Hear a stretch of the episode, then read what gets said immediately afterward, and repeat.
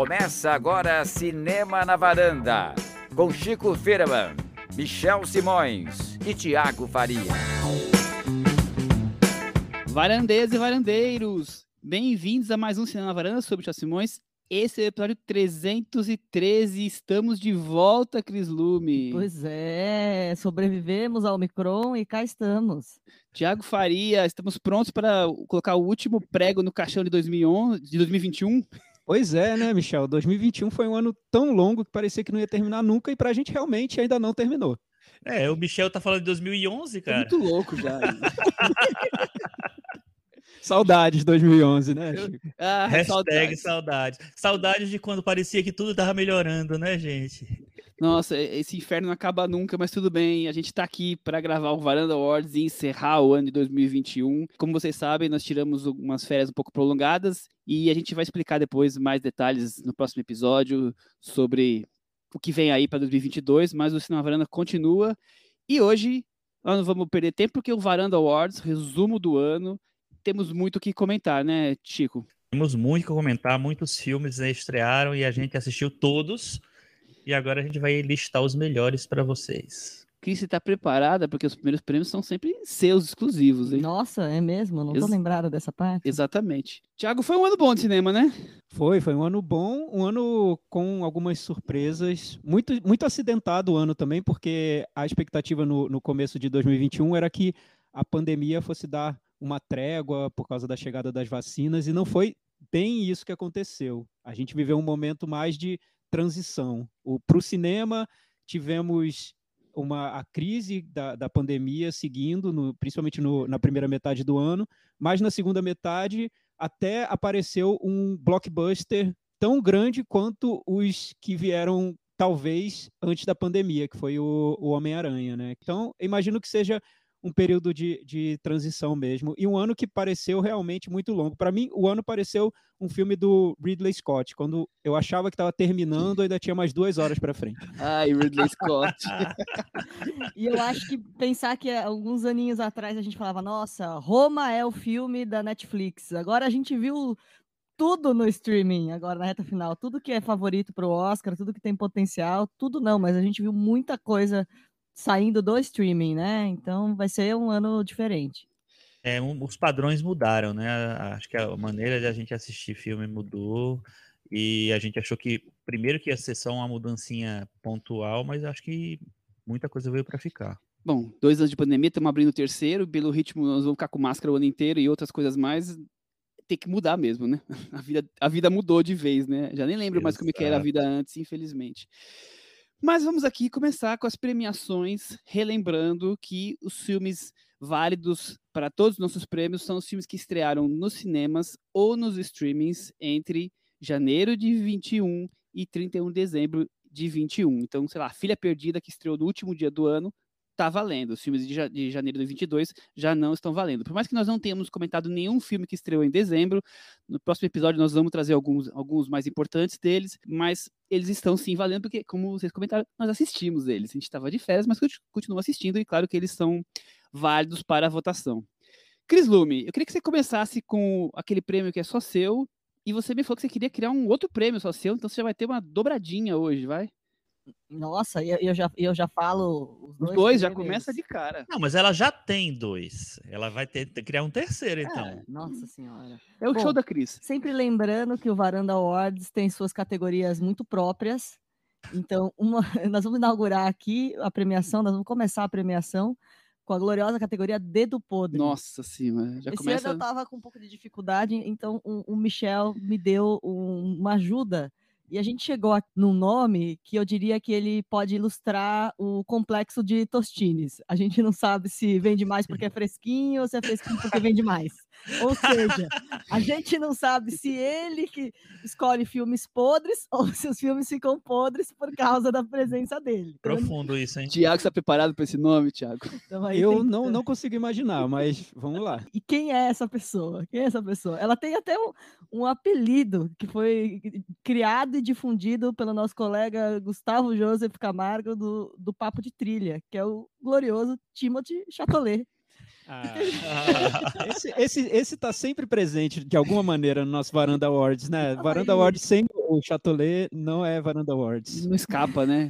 Por Esteve quê, Cris? O que Esteve ele aprontou esse Duna, ano? esteve aí em A Crônica Francesa e esteve aí em Não Olhe Pra Cima, que eu nem acho um filme ruim, mas quando ele aparece, assim, dá uma brilhantada ao contrário, assim, nessa, nessa obra. Então, fica aí o primeiro troféu da noite, dedo podre para Timothée Chalamet. Eu sou da opinião que ele que estraga os filmes. E ele que. Como é que eu vou dizer assim? Po- Podrece os filmes. Eu já acho, Michel, que ele é um problema quando ele aparece, porque tem filmes que eu gosto e ele tá no filme, mas no momento em que ele aparece, o filme não fica muito. cai um pouco, sabe? Por isso Tem eu uma quis- energia errada, né? Por isso eu quis dizer isso, exatamente por isso. O, o, o, o caso do, do Não Olhe Para Cima, que a gente nem comentou aqui no, no podcast, que foi um fenômeno. Veio, veio como um meteoro no, no Brasil, Nem né? Na comentar, internet. né? O O Meteoro da como- Paixão. A internet já comentou inteira, né? Quando ele aparece, eu acho que o filme ainda perde, perde um pouquinho ali. Fica um pouquinho achado. É, é. esse filme, pra mim, ele vai perdendo a cada meteoro que aparece, né? Que são vários, eu acho, na sua Ah, eu, cara. até, eu, até, eu até gosto do filme, mas quando o É. Chatolet aparece, nossa. Cris, e o outro prêmio que você criou, que você ao longo do ano foi difundindo ele, amadurecendo ele, que esse ano tem que ser criado, não tem jeito. A outra categoria é a categoria Sem Limites para Sonhar, inspirada no Fábio Júnior. Olha, esse eu acho que é um filme que, não, que foi muito comentado aí na nossa bolha, mas acho que só não foi mais comentado na, na estratosfera, porque é desses fenômenos que não tiveram no cinema, não, não conseguiram ter um, um alcance maior, porque merecia. Porque é, porque é isso, a definição é essa. É um filme sem limites para sonhar mesmo. Coisas absurdas acontecem, e aí coisas mais absurdas acontecem, e aí termina com coisas mais absurdas ainda acontecendo. Que é o Maligno do James Wan. Maligno. A Cris tinha prometido fazer um ranking de filmes sem limites pra sonhar. Ela criou um prêmio, que é melhor ainda, né? Então tá aí, Maligno realmente é um filme que isso não, não quer dizer que seja bom ou ruim o filme. Hum. É que é só de sem limites pra sonhar. No roteiro. ele é eu bom, acho- eu-. É bom, eu também acho bom. É, Também até, acho. até vai entrar numa categoria minha mais, mais pra frente, mas o que, o que eu acho é que é super merecido a criação desse prêmio, porque a gente falou muito nesse ano no filme Sem Limite para Sonhar, muito. Isso apareceu muito no, no nosso podcast.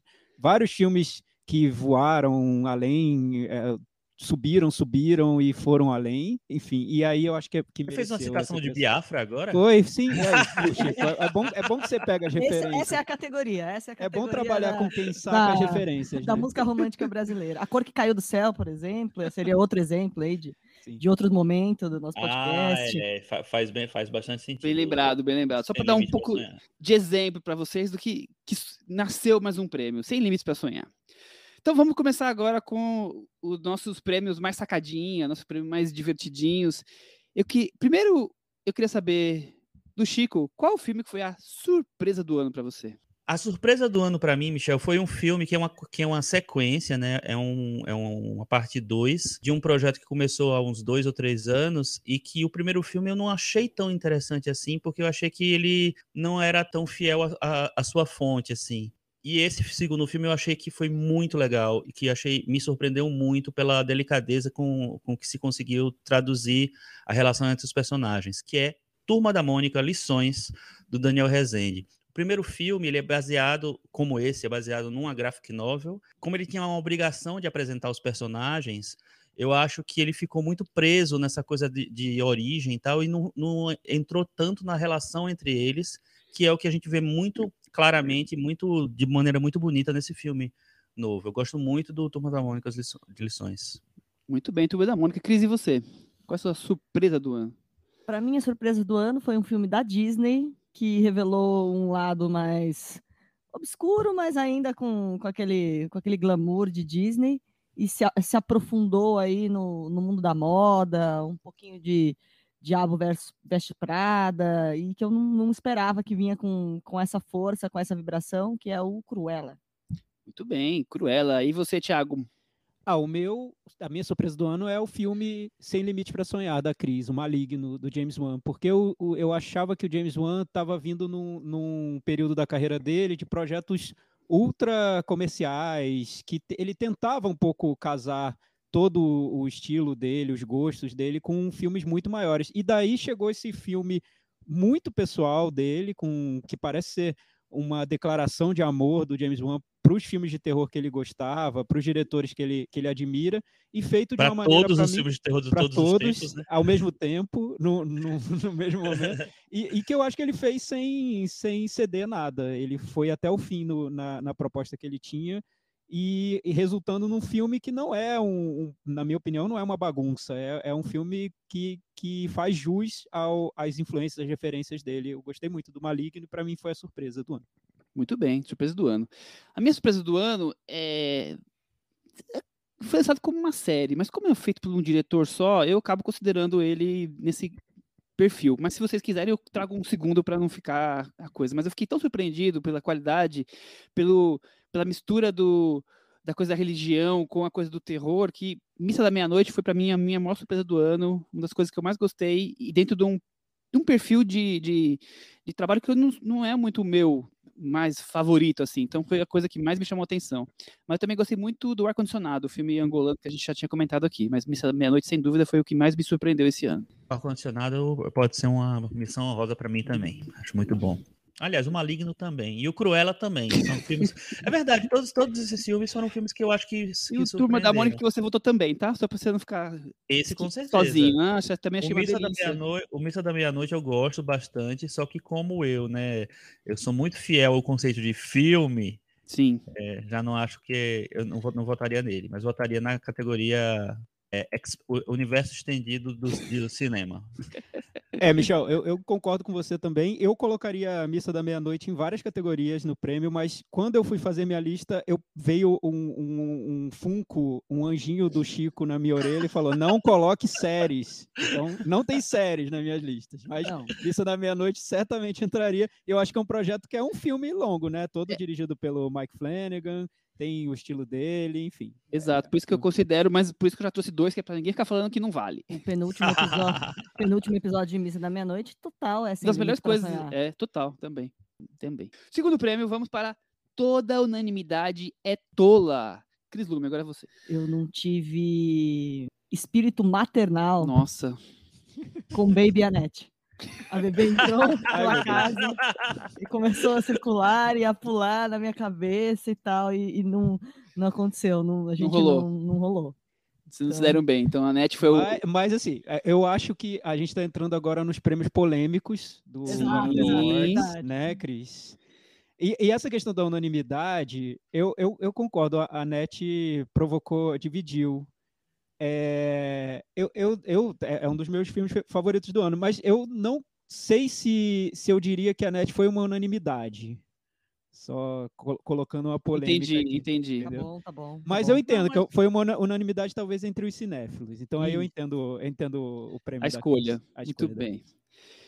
Dito isso, Thiago, você já está com a fala, por favor. Ah, então, vamos lá. É, é, como eu disse, é polêmico porque, né, aqueles filmes que muita gente gosta e é. foi uma você festa. tentou preparar as pessoas, vamos ver. Vamos ver o que é que vem ah, aí. Assim, gente, mais pra frente a gente vai falar dos nossos preferidos, então calma aí. Não é, não é, não é um podcast de, de haters, a gente daqui a pouco vai falar dos bons filmes. Do... É, então, dois filmes que eu, que eu coloquei aqui, e dois que vieram muito forte na temporada do Oscar, por isso eu, eu considero que viraram unanimidade.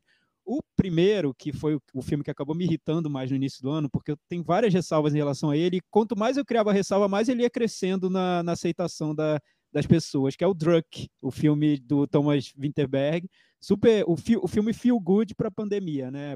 Bebe, pode beber que a vida vai melhorar, enfim, vamos, vamos ser felizes. Eu achei super forçado, eu acho que é um filme que vai cair com o tempo, com o tempo as pessoas vão rever esse filme e pensar, pô, acho, acho que eu valorizei porque o período era ruim, não porque acho, o filme é bom. Acho que o Thiago estava certo.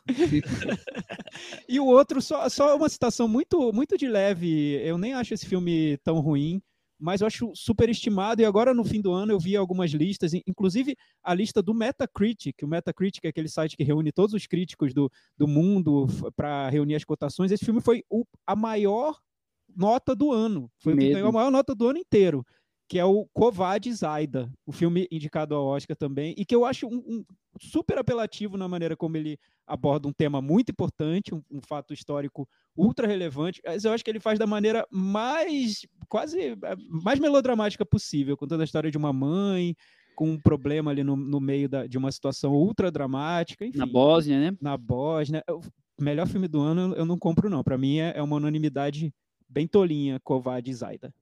Pois é, então tá aí. O Drunk, eu concordo com você inteiramente. Covardes eu acho legal, ok, mas também melhor filme do ano tá de brincadeira. O meu é um filme que não é tão conhecido assim, mas é, eu tenho visto muita gente gostando e eu detestei com muita força, assim, de pensar nos piores filmes do ano para mim, por isso que eu coloco ele como totalidade tola. Let Them Out Talk, do Steven Soderbergh.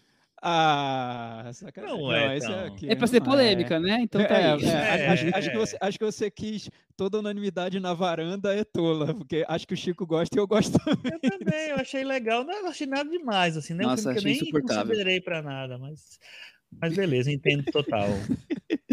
Vai que é sua, você? Chico. Então, a minha toda una- unanimidade é tola. Ela é um filme que acho que os, os cinéfilos já recebem é, qualquer filme desse diretor com muito carinho, porque, enfim, ele fez muita coisa legal e tal. E teve, eu acho que, um excesso de elogio para esse filme. Eu não, não gosto nada dele. Eu sou muito fã de várias coisas que o diretor fez. Mas esse filme, para mim, ele foi elogiado por nada. Que é Cry Macho, do Clint Eastwood. Muito bem, Cry Desculpa, Macho. Clint. Esse o. Chico realmente tocou num nervo, né? Pra ver. É. Esse, esse episódio é- promete polemizar de É, vez. polêmica total. Começou a Cris com- atacando a Net, o Chico o Clint. Os- Você achando que atacou dois. Ou seja, sobrou para todo mundo. Sobrou para beber, sobrou para os Sobrou até pra beber a Net, que tá cotada no meu prêmio de melhor atriz, mas sobrou pra ela também. Olha, e no final, todos aqui são considerados autores, né? Não temos nenhum aqui com um filme, assim, que não tem um autor aqui envolvido, ó. Vamos É, que a vamos. gente, é, porque acho que o interessante é pegar filmes que realmente foram, Assim, foram né? muito comentados. né? Agora vamos para o prêmio, aquele prêmio e que os nossos varandeiros participam ativamente, nossos ouvintes, com aqueles comentários sagazes, né? O prêmio Henrique Miura, aquele nosso ouvinte aqui, honorário, eterno, que resume um tipo de comentário que a gente busca sempre trazer como sendo um comentário que nós gostamos muito. E eu queria saber do Thiago Faria, qual foi o seu escolhido aí, o prêmio Henrique Miura, entre os melhores comentários dos ouvintes ao longo do ano? Olha, Michel, eu acho que para mim sempre acaba sendo inevitável dar esse prêmio Henrique Miura pro Henrique Miura, né? Ele ganhou Esse- finalmente ano passado, né? que ganhou ano passado. E, e esse ano não foi diferente. A gente, teve, a gente teve vários comentários que eu acho que foram muito bons. As pessoas usando o nosso blog cinemanavaranda.com para interagir com a gente. Isso é sempre, se- sempre traz resultado, sempre mexe com as nossas certezas um pouquinho aqui no podcast. Mas o, eu vou dar esse prêmio para o Henrique Miura. Tenho que contextualizar esse, esse Por comentário. favor, por favor. Foi um episódio que deve ter sido um dos melhores episódios do, do ano passado. Teve a, a participação do nosso querido Guga, Joseph, Gustavo Joseph, que, que ele é, além de cinéfilo, ele é médico, e ele veio falar sobre o filme Pieces of a Woman, que tem uma cena de parto que é chocante, né? Ah, Foi uma cena que ficou. O filme eu acho que foi totalmente apagado do- da história do cinema, mas a cena fica, né? A cena do parto. Então ele contou com muitos detalhes. E a cena tem 40 aconteceu. minutos, É, né? a cena tem 40 minutos. Acho que o próprio diretor ali na montagem percebeu, ah, gente, o que presta no filme é essa cena, libera o resto do filme e deixa isso aqui. Bem, aí o, o Henrique Miura comentou que o seguinte: após esse episódio, me sinto preparado para fazer um parto normal, natural. Foi praticamente um meio semestre do curso de medicina. Nem vi, mas já adorei Pieces of a Woman. É isso. Eu acho que é isso que o, que o podcast traz, né? Talvez você saia sem concordar com a gente sobre filme, sobre cinema, mas pelo menos você vai saber fazer um parto natural normal. É isso. Grande Henrique Miura com esse prêmio. É muito bom, realmente. E você, Chico? Olha, eu também vou dar um prêmio para o parto do Henrique Miura. Muito bom. Henrique Miura tá favoritaço para ganhar o Bi, hein? Olha só. E aí, Cris, e você? Eu tomei o coração mole, eu vou votar no comentário do Vicente Cessering para o episódio 300. É um comentário tí- típico do textão. Em resumo, ele fala um, um pouquinho de, de cada um de nós, fala do Michel, que não, que não é que é o único que não é jornalista, mas tem grandes opiniões, de mim, que com, com a, a hashtag God Save the Chris, do Thiago, que fala que enfim, sobre, sobre as discussões, sobre o Ted Lasso que a gente falou tanto ao longo da, da semana, da, das semanas aí, do Chico, o crítico mais querido da internet brasileira e tudo mais. É, é um, é um grande textão, um grande comentário falando sobre nossa vida e obra. Elogiando a gente, é isso, então, eternamente. eu tô- eu tô Obrigado, assim- Vincent. Eu, eu, Eu, li eu tudo, gostei, claro. eu gostei Assim, também. Eu Eu gostei também. também. Capotina e tô botando. Vou- eu, eu vou até falar, eh, revelar um, agora um bastidor, que é o seguinte, eu ia votar nesse comentário. Aí depois que o Thiago deu a sua voz para o texto do Henrique Miura, eu disse assim, acho que eu preciso votar no Henrique Miura, mas o É. Ceceringue era a minha primeira Não, opção. mas Não. esse, esse Ceceringue é o comentário do, do Coisinha do Coração, né? Total, Exato, não. total. É um Vale comentário valorizar. que cita Nicolas Cage, que cita Ted Lasso, é É, aquela... é um comentário da varanda mesmo, né? Isso, é sem limites para sonhar. Então, eu, eu tava entre dois, eu ia votar no Rick Miura, mas como o Rick Miura já ganhou, ele já é bicampeão, eu vou votar no outro, porque eu, eu também gosto muito, também é um comentário coisinha do coração, mas não tá falando da gente, tá falando dele mesmo, então eu acho que vale a pena, eu vou ler porque é bem curtinho, que é de um amigo nosso, meio da Cris, que é o Daniel Borges, o episódio 276, que é o episódio sobre o amor for da pele. Ele falou o segui- seguinte, hoje, ouvindo vocês do podcast, voltei para aquela noite de 2001, quando fui completamente desavisado, assistir um filme chinês no cinema em Belo Horizonte. O que foi aquilo? Saí do cinema desnorteado, sentei no banco qualquer da praça, na da Liberdade, e fiquei lá, sei lá quanto tempo, assimilando aquela experiência. E ele continua contando o quanto ele ficou é, chacoalhado com aquele filme. Então eu achei, achei tão particular e, e eu também já tive sensações parecidas com alguns filmes que eu achei e- que valia a pena a gente destacar esse. Experiências de sala de cinema. Exatamente. Cê- cê- qual- sabe qual foi esse filme, Michel? Esse filme chinês? Amor foi da pele. Amor Flor da Pele. Ah, tá. É. Tá bom. Ele fala mais pra frente, é que eu, eu tô cortando pra gente não se alongar, mas assim, eu achei comovente assim o comentário dele, mas o prêmio é de Henrique Miura, porque Posto isso, é, é o bi. é o bicampeão do prêmio Henrique Miura, o nosso querido Henrique Miura. Eu falei 20 vezes o nome dele hoje aqui, vai ficar bem claro pra ele. Pra ele não reclamar, ó, o prêmio é Henrique Miura. Exatamente. Agora vamos para aquele prêmio do obreiro do ano, a obreira do ano. Quem foi que trabalhou arduamente, entregou muitos trabalhos este ano para o cinema aqui no Brasil? Vou começar que eu não comecei nenhuma ainda. Eu fiquei aqui muito tentado a um ou outro, mas o meu voto é para Steve McQueen, que entregou só pra gente cinco filmes e alguns deles excelentes. Então, Steve McQueen com a Small Axe, a antologia dele, é o meu voto. Tiago Faria.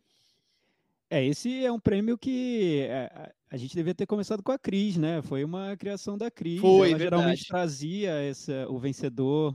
Eu, eu fiquei, fiquei na dúvida. Eu dec- decidi colocar também um, um diretor, principalmente porque é um diretor que já prometeu pra gente que não ia fazer nada mais da vida, que ia sair para pescar, enfim, passear de iate, comprar um hotel, sei lá. E pelo contrário, tá lá fazendo cada vez mais, que é o Soderbergh. Por quê? Porque ele dirigiu a cerimônia do Oscar, que foi uma cerimônia muito criticada. Ele foi ousado nessa cerimônia. Ele, ele inclusive decidiu tirar os clipes de indicados com trechos de filmes. Isso provocou uma polêmica enorme com, com os cinéfilos que queriam ver aqueles clipes e o Soderbergh tá nem aí pro, pro que os cinéfilos querem Foi a ver. melhor coisa que ele fez nos últimos 20 anos, Soderbergh, tirar os clipes do- da cerimônia. Transformou o Oscar no Globo de Ouro e aí o Globo de Ouro acabou porque não fazia mais sentido existir também.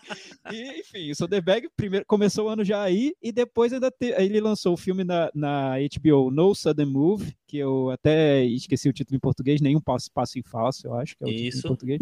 E o outro filme dele da, da HBO que ele tinha lançado lá fora no passado estreou aqui esse ano, que é o Let Them All Talk, com a Mary Streep que o. Michel não gosta nada. Eu acho que o Soderbergh obrou bastante esse ano. Para promessa, promessa de aposentadoria, ele tá entregando coisa ruim faz tempo, na minha opinião.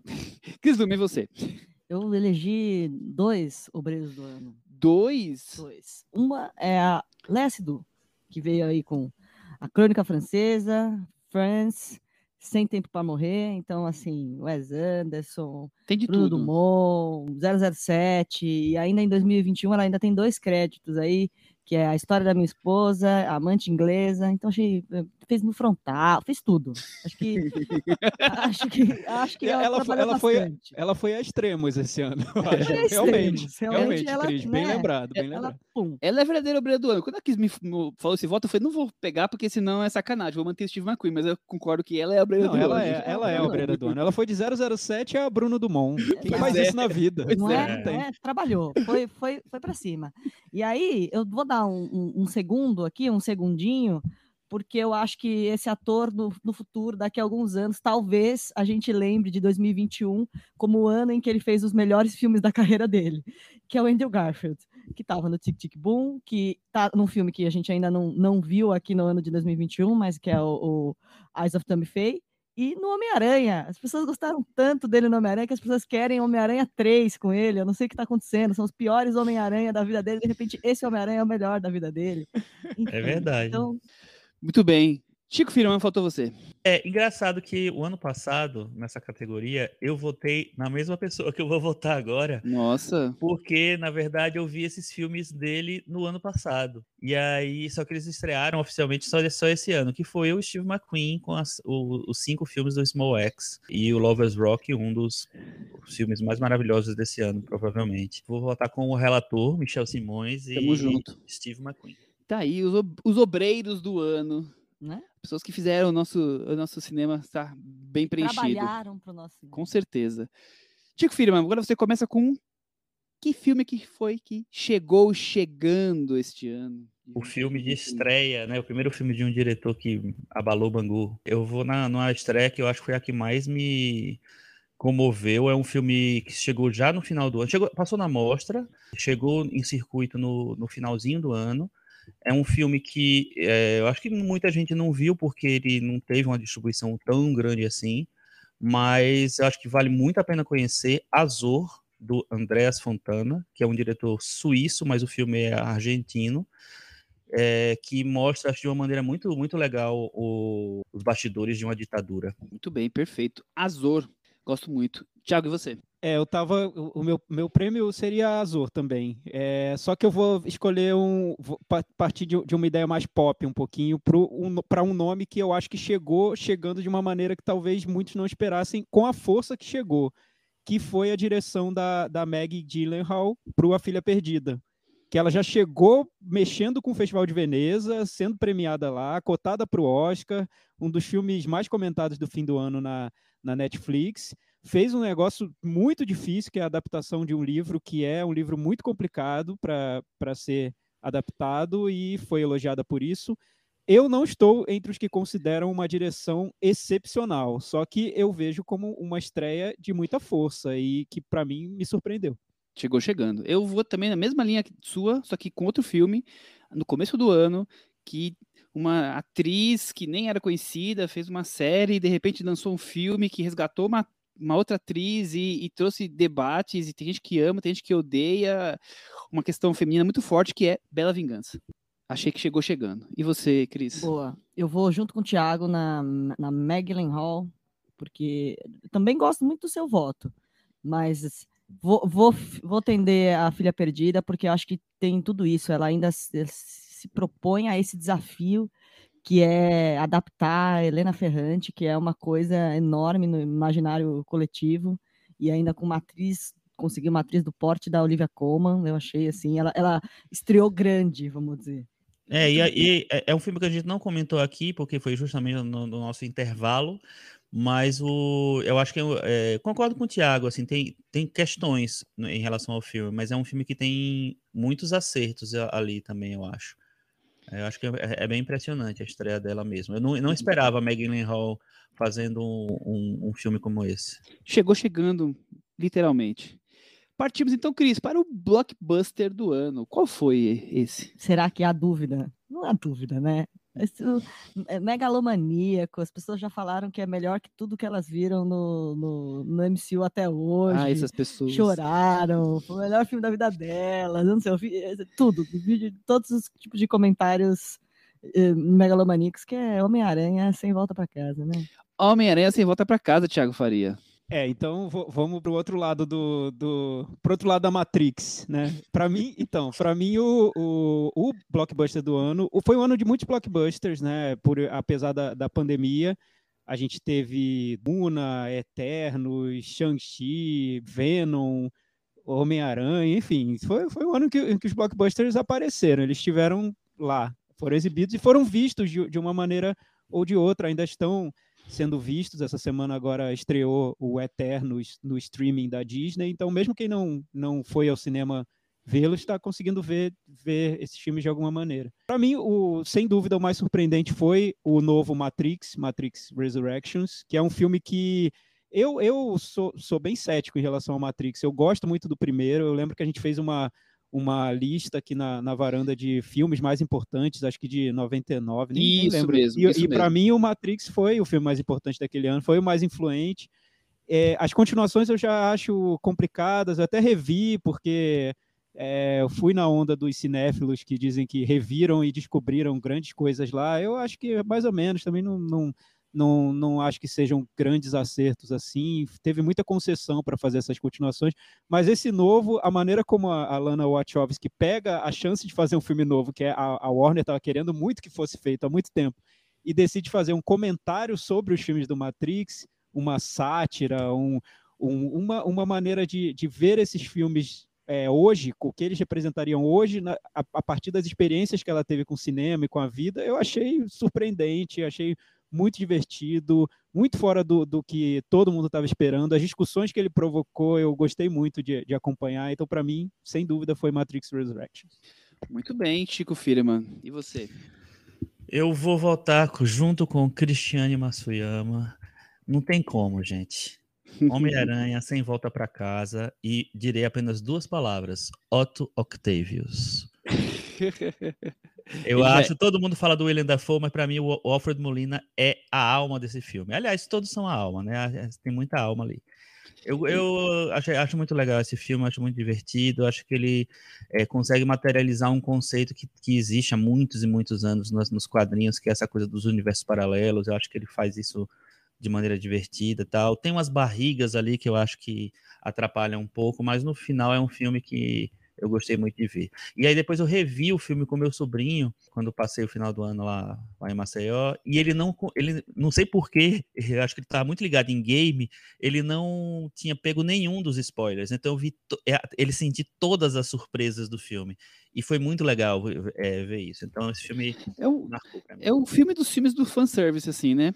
É, ele entrega, assim, é, tudo como o, o fã gostaria de, de encontrar, né? Eu, eu, acho que é um filme que, por isso que tá aí como uma das maiores BTs de todos os tempos já, né? E também Mas... porque a, a, Sony botou em todas as salas de cinema que existiam, né? Do mundo, né? É. Bom, o meu blockbuster do ano é um filme que me surpreendeu, é grande, mas ninguém vocês comentou agora, que é o Cruella. Realmente eu achei bem acima do que eu poderia esperar. Achei um filme muito interessante, que tem uma pegada mais dark dentro de um mundo Disney que normalmente tudo é fofo, eu gostei mesmo, então por isso eu destaco o Cruella. E precisamos falar de Emma Thompson e de Emma Stone, né? Elas é, estão muito bem, as sim, duas. Sim, muito bem mesmo. E eu vou começar já então com o próximo, que é E se eu tivesse um travesseiro? É um blockbuster que eu, eu sempre me interesso por esse subgênero, mas esse aqui, gente, eu queria ter dormido com força. Alerta Vermelho. Que judiação esse filme. Mas, mas Michel, vamos, vamos contar mais. Por que, que você se interessa por eu, esse subgênero? Eu, eu me, eu Qual me é divirto. subgênero? Qual é esse subgênero? Eu me divirto com filmes de assalto, sabe? Ah, sim. sim. E esse não tem nada, nem o assalto, nem ação, nem graça, não tem nada. Só tem eles lá aparecendo mirabolantes. Achei um horror. Queria ter dormido nesse filme. Tiago Faria, e você?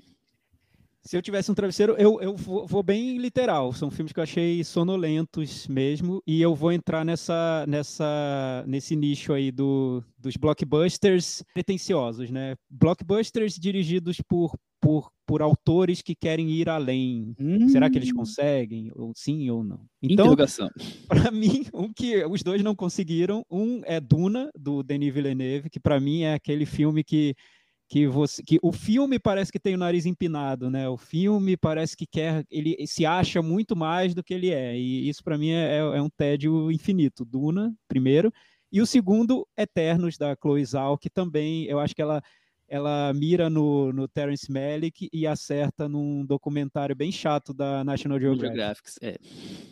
Muito bem. Coisa horrível, terrível, terrível. Tô riscando o Thiago daqui da, da minha lista. Não, tô brincando. Eternos eu amo, coração de Eternos. Eu voto no Duna. Duna, e você, Chico? Olha, eu pensei no Duna, mas como eu coloquei ele em outra categoria, aí eu tirei ele daqui e coloquei um que eu achei tão chato, tão insuportável. Eu queria só que acabasse e ele continuava, e aí entrava um pior do que o outro em cena, que é Kazaguchi. Que filme insuportável, cara. É, a gente, a gente acabou não citando o Ridley Scott como um dos possíveis obreiros do ano, mas vamos, vamos admitir, né? Ele marcou presença no cinema Ele esse ano. lançou dois esse ano, né? Pelo menos É, mas o- dois, né? É porque um, um deles eu, eu até acho interessante, o último duelo. Eu não amo, não, mas eu acho interessante. Mas o Kazaguchi, né, não, né? Não dá. Muito bem, daqui a pouco eu vou- falar sobre Kazaguchi daqui a pouco. Ah, A bomba que não explodiu, Thiago Faria. Qual foi aquele filme que você falou, nossa, deve ser aquela coisa que eu vou perder minhas horas? E pode ter sido bom, mas pelo menos não explodiu, né, com a sua cabeça. Tá, é, então, esse, esse para mim tava, eu tava em dúvida se entraria no Guilty Pleasure ou na bomba que não explodiu. Mas eu coloquei na bomba que não explodiu, porque eu realmente, tudo que eu lia sobre o filme eu achava é uma bomba. Não tem como não ser uma bomba. Vamos lá ver o filme e é uma bomba, né? Eu só, só vou ver aqui para constar, e, enfim.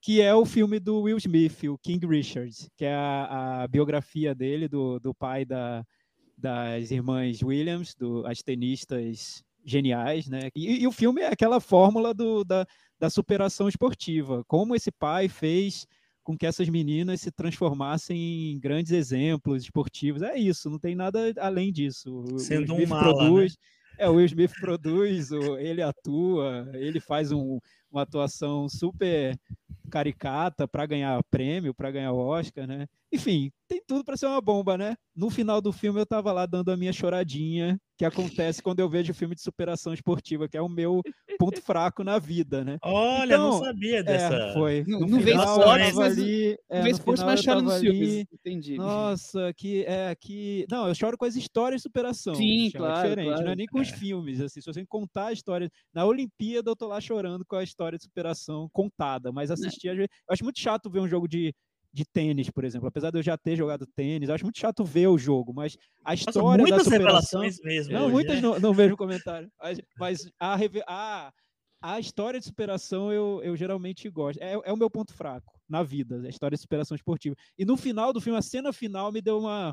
Aque- Aquele, amarrou minha garganta, sabe? De Não, nossa, que, Eu, que coisa essa eu te, história. eu te entendo, eu te entendo. Então, para mim, não, não explodiu a bomba. Mas, em tese, é uma bomba e não é um filme bom. Mas, para mim, não explodiu. Não, não é bom, eu, eu também, mas é aquela coisa, eu que gosto de esporte, então acompanho, é, sei que, que elas vão ganhar e continuo torcendo, sabe? Então eu acho que isso tem essa coisa do, do, do filme de superação que consegui te amarrar, mas sim, é um filme padrãozinho, né? Contando uma historinha, Chico. É, não, também acho. Acho bem, acho bem esquisito. Esquisito não, bem fraquinho, na verdade. Eu, para mim, ele não explodiu, mas deu um estalinho. um estalinho, Cris. É. Quer falar do filme? Então, dá seu voto, por favor. Talvez porque tenha sido o, o primeiro filme que eu assisti no cinema, numa rápida retomada a ir a uma sala de cinema, talvez eu tenha gostado mais dele do que eu deveria. Mas eu estava prevendo um- uma- uma- um super desastre e era, Polêmica, só, hein? e era só um filme. E não é. do- ele, já, ele já fez coisa pior, vamos dizer assim. Nossa, muito polêmico. Alguém vai, alguém vai tremer na cadeira agora. Ele já fez coisa pior. Eu achei que, que deu que, que deu para ir, que é o Old do nosso querido Chaya Malandro. Ah, nossa. Tá bom, tudo bem. Ela, ela esperava uma bomba e não achou ruim, Thiago. Ah, Esse não, é o tá bom, resumo. É tá bom. é isso. Já é bom, já é uma surpresa. É, é um plot twist, é um plot dizer twist, né, no fim das contas. é- Total, Ah, total. nós vamos assim.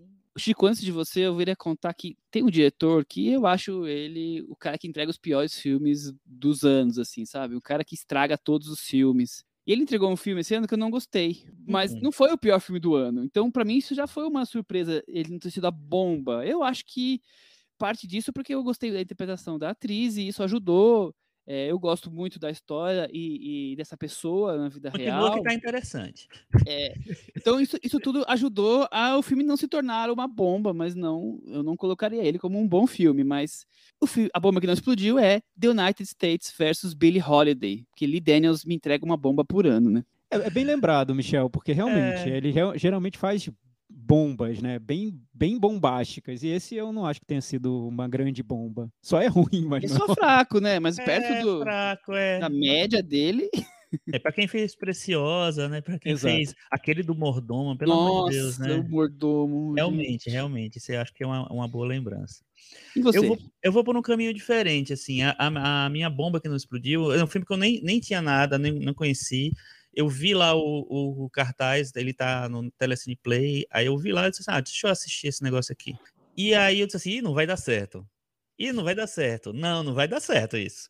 Aí, e o filme, ele conseguia fluir por todas as possibilidades que ele, que ele apresentava. É um filme que me- é um filme de horror, mas também de ficção científica, que é meio cabeça, que é meio pop, que é meio vai mudando de atmosfera, vai mudando de subgênero, tem muitas loucuras dentro dele e eu acho que ele no final ele consegue en- en- entregar um filme muito instigante. Ele parece o tempo inteiro que vai dar errado e para mim no final deu certo, que é O Mensageiro do Último Dia, um filme do David Pryor, acho que é um filme de estreia inclusive, que me surpreendeu. Um filme que veio do nada para mim e que terminou no, num lugar bom. Muito bem, um filme não tão conhecido assim, que bom. Mensageiro do Último Dia. E aí, meu irmão, cadê você? Tiago, qual é o filme que, cadê? Ninguém comprou, não foi distribuído, não tem previsão, não vai chegar nunca no Brasil. Cadê você esse filme? Qual é Olha? Michel, vários, viu? Foi, foi até difícil fazer a minha lista de filmes do ano, porque eu tive que tirar vários que não estrearam ainda, que só passaram na mostra, que só, só enfim, que, que, não, que não chegaram ainda nem no streaming nem no, no cinema. As distribuidoras acabaram deixando muita coisa para depois.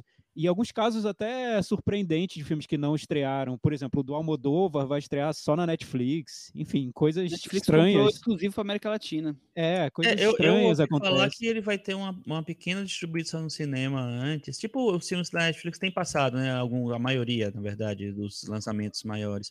Mas É, por que pouquinho, pouquíssimo tempo, né? É, né? E o que, e o que eu vi- vejo, o que eu vi esse ano é que os, enquanto os blockbusters começaram a se recuperar, e se recuperaram com Homem-Aranha, não dá para dizer que não se recuperaram, esse cinema mais alternativo, de pequenas salas, sofreu bastante, continua sofrendo muito. Então a gente viu muitos adiamentos de, de filmes, muitos filmes que nem foram lançados, que acho que não, não compensavam o, o lançamento nas salas, e, e acho que as distribuidoras não souberam o que fazer com esses filmes. Então, por um lado, a gente teve muita coisa sendo lançada no- nos streams, principalmente na, na MUBI, ah, muita coisa na Netflix, na HBO, Max, só que não tanto no cinema. Então, muitos filmes passaram, foram, foram exibidos na Mostra de São Paulo, no Festival do Rio, mas ainda não estrearam. Então, essa minha lista do, do E aí, meu irmão, cadê você? Poderia ser enorme, né? Eu vou citar alguns filmes. O Drive My Car, que é o filme japonês que está cotado para o Oscar de filme estrangeiro, ainda não estreou, poderia já ter sido lançado. O France, do Bruno Dumont, que é um filme que eu gosto muito. Eu sei que é difícil, sei que não, não teria talvez um espaço muito grande no circuito, mas também não estreou. Queria ter visto para poder incluir na minha, na minha lista e poder falar sobre ele. Os filmes do Hong Sang-soo, para mim, são, são os grandes problemas hoje do, do circuito, porque eles não conseguem estrear em lugar nenhum, nem no, no cinema e nem no streaming. A gente tem o Encontros, o In Front of Your Face, A Mulher que Partiu, que Fugiu, enfim, nem título em português direito eles têm, porque não, não, não tá tendo interesse para que eles sejam lançados. Para mim, então, pegando todos os filmes que não foram lançados que eu queria ter visto, acho que os do Hong Sang-soo, Sang-soo para mim, são as maiores ausências. Ainda do Sang-soo foi- foram comprados, mas os outros dois que você citou, nem direitos no Brasil ninguém adquiriu até agora que a gente saiba. Então, esses são mais perigosos ainda. Chico, e você? Olha, eu, eu concordo com o Thiago que teve muito filme esse ano, fi- filme bom, filme, é, sei lá, que tinha muito potencial, que está cotado para o Oscar, inclusive, que, que não, tão, dis- não tem distribuição. É, um filme que eu gostei muito e que está cotado para o Oscar e que até agora não apareceu, não é o meu, o meu voto ainda, é o The Worst Person in the World, do Joaquim Trier, que eu acho que merecia muito entrar em circuito e eu acho que seria um, um filme que faria sucesso no circuito alternativo. Mas assim, a principal ausência do ano para mim é o Drive My Car, né? É um filme que promete estar em mais de uma categoria do Oscar. Desde Cannes está chamando atenção e tal, e terminou até agora não não comprado. Parece, pelo que a gente sabe, que, que teve uma dificuldade de negociação, que eles cobram muito caro para é, liberar o filme para distribuição, mas meio roubada não lançar esse filme no cinema. Eu também voto Drive Marcar porque para mim é um dos filmes do ano, né? Um dos filmes com mais impacto, como o Chico acabou de falar do Oscar, um dos filmes que mais causou em Cannes e depois dos outros festivais que ele passou. Então, Drive My Car, sem dúvida, para mim é o E aí, meu irmão, cadê você? Até porque, como o Chico falou, não tem nem perspectiva de lançamento. Cris. Acho que deve ser a primeira unanimidade da varanda. Para mim também, meu voto vai para Drive My Car. Olha só, teve Get Back esse ano, mas não teve Drive My Car. é, Cris, até na, na, na, discografia dos Beatles, Drive My Car é sempre subestimado. É, tá vendo? Triste, viu? Tiago, qual é o filme Guilty Pleasure do ano para você? É, então, é, seria. Eu tava quase colocando o King Richard lá, mas eu acho que não merece, porque não é um filme que foi tão detonado. Pelo contrário, né? É um filme que deve ser indicado ao Oscar. Vai, deve ocupar uma vaga lá no Oscar. Vamos não, o Will Smith é favorito para ganhar é, o Oscar. E, e, pode ser indicado a melhor filme, Chico? Pode? Pode. Pode? Pode, sim, pode sim, não pode? Então tá, tá, com, tá com o meu aval. Vai, vai ganhar. Vai Acho que vai ser indicado. ai, ai. Enfim, o, o Guilty Pleasure eu peguei aquele filme que foi bem chutado mesmo. Muita gente não gostou, nem cinéfilos mesmo. que, de, que Acho que é um filme feito mais para cinéfilo do que para um para um público de filme de ação ou de filme de, de fantasia, enfim, e os cinéfilos jogaram longe esse filme eu tenho que admitir, assim, eu não, não acho que seja um, um, um, filme muito bom, só que eu gostei desse filme por dois motivos. Um, que é o mais óbvio, que é Nicolas Cage, sendo Nicolas Cage, nas alturas, fazendo tudo que ele tem para fazer e voando alto. E também por ser um filme sem limite para sonhar, em todos os níveis, que foi me surpreendendo, apesar de realmente ter problemas sérios de ritmo. É um filme que, para quem não, não embarca na ideia, ele pode ser bem tedioso mesmo, que é o Ghostland, Terra Sem Lei, do Sion Sono. Muito bem, esse é. Eu acho legal. Inusitado. Eu não vi ainda. Cris, e você? Qual o seu guilt pleasure do ano? Talvez eu não tenha, tenha, tenha dado uma de Michelle e hum. não tenha hum. respeitado muito bem o conceito de guilt pleasure que a gente vai ter que refazer aqui e tal. A minha escolha primeiro já é um, é um blockbuster, vamos dizer assim. Mas é um blockbuster série B, que as pessoas estavam, né, que subestimaram, falaram, isso não, não vai ser legal, ainda era era a Marvel tentando tatear se tudo bem voltar para o cinema e tal. E eu acho uma delícia, acho saboroso, acho divertido. Tem o maior ator do mundo em atividade, que é o Shang-Chi. Shang-Chi, o voto de Chris Lume, o Chico Feira. É, então, não, eu, eu, acho que é um, é um guilty pleasure, talvez, não sei, mas, poxa, o próprio diretor, o Paul Thomas Anderson, gosta desse filme. É, o guilty então, pleasure, é, é então, pro, se pro, pro Paul Thomas Anderson é um guilty pleasure, pra mim também pode ser. boa, Cris, boa. e você, Chico? Ó, oh, o meu guilty pleasure, eu nem sei se é tão guilty. É, acho que é guilty pleasure, sim, porque ele, é, ele tem essa coisa de querer ser meio ridículo e tal. É, e eu acho que ele consegue tantas coisas boas dentro da, desse universo que ele tenta desenhar que me surpreendeu muito. Eu fiquei vidrado, vidrado quando eu vi. E eu passei um bom tempo para poder ver. Que é duas tias loucas de férias, Barb and Wire Go to Vista Del Mar, que tem a nossa querida Kristen Wiig e a Annie Mumolo. É um filme que tá, acho que na HBO Max, e é muito divertido, muito legal, e eu adorei a, as bobajadas. O meu também é um filme que eu me diverti, eu acho uma, um tipo de comédia bem tranqueira, mas eu me diverti, cantei a música, continuo cantando a música até hoje, então não podia abandoná-lo. Guilty Pleasure do ano para mim, Cabras da Peste. Ah, é muito legal. É, acho que, acho, que, acho que todo mundo aqui desrespeitou a regra do Guilty Pleasure. Essa é uma categoria hum, complicada mesmo. Não, tem, não teve mensagem Porque, pra você esse ano, gente. O, Duas Loucas de Férias é uma ótima comédia. Não tem nada de Guilty Pleasure nela. Claro Chico. que tem. Eu não, não gostaria tem, dessa comédia. Eu só gosto de comédia chique, elegante. Aí, Você só gosto... gosta de, de, de Downton Abbey pra cima, né, Chico? Downton Abbey não é comédia, cara. O que, que é isso? Cris Lume. Mas é isso. Qual o filme que você não pode opinar? Não posso opinar. O filme que eu, infelizmente, não vi ainda, está na corrida do Oscar, eu preciso né, retomar isso, isso aí, é o Coda. Coda, olha, não viu Coda. E você, No Chico? No ritmo do coração.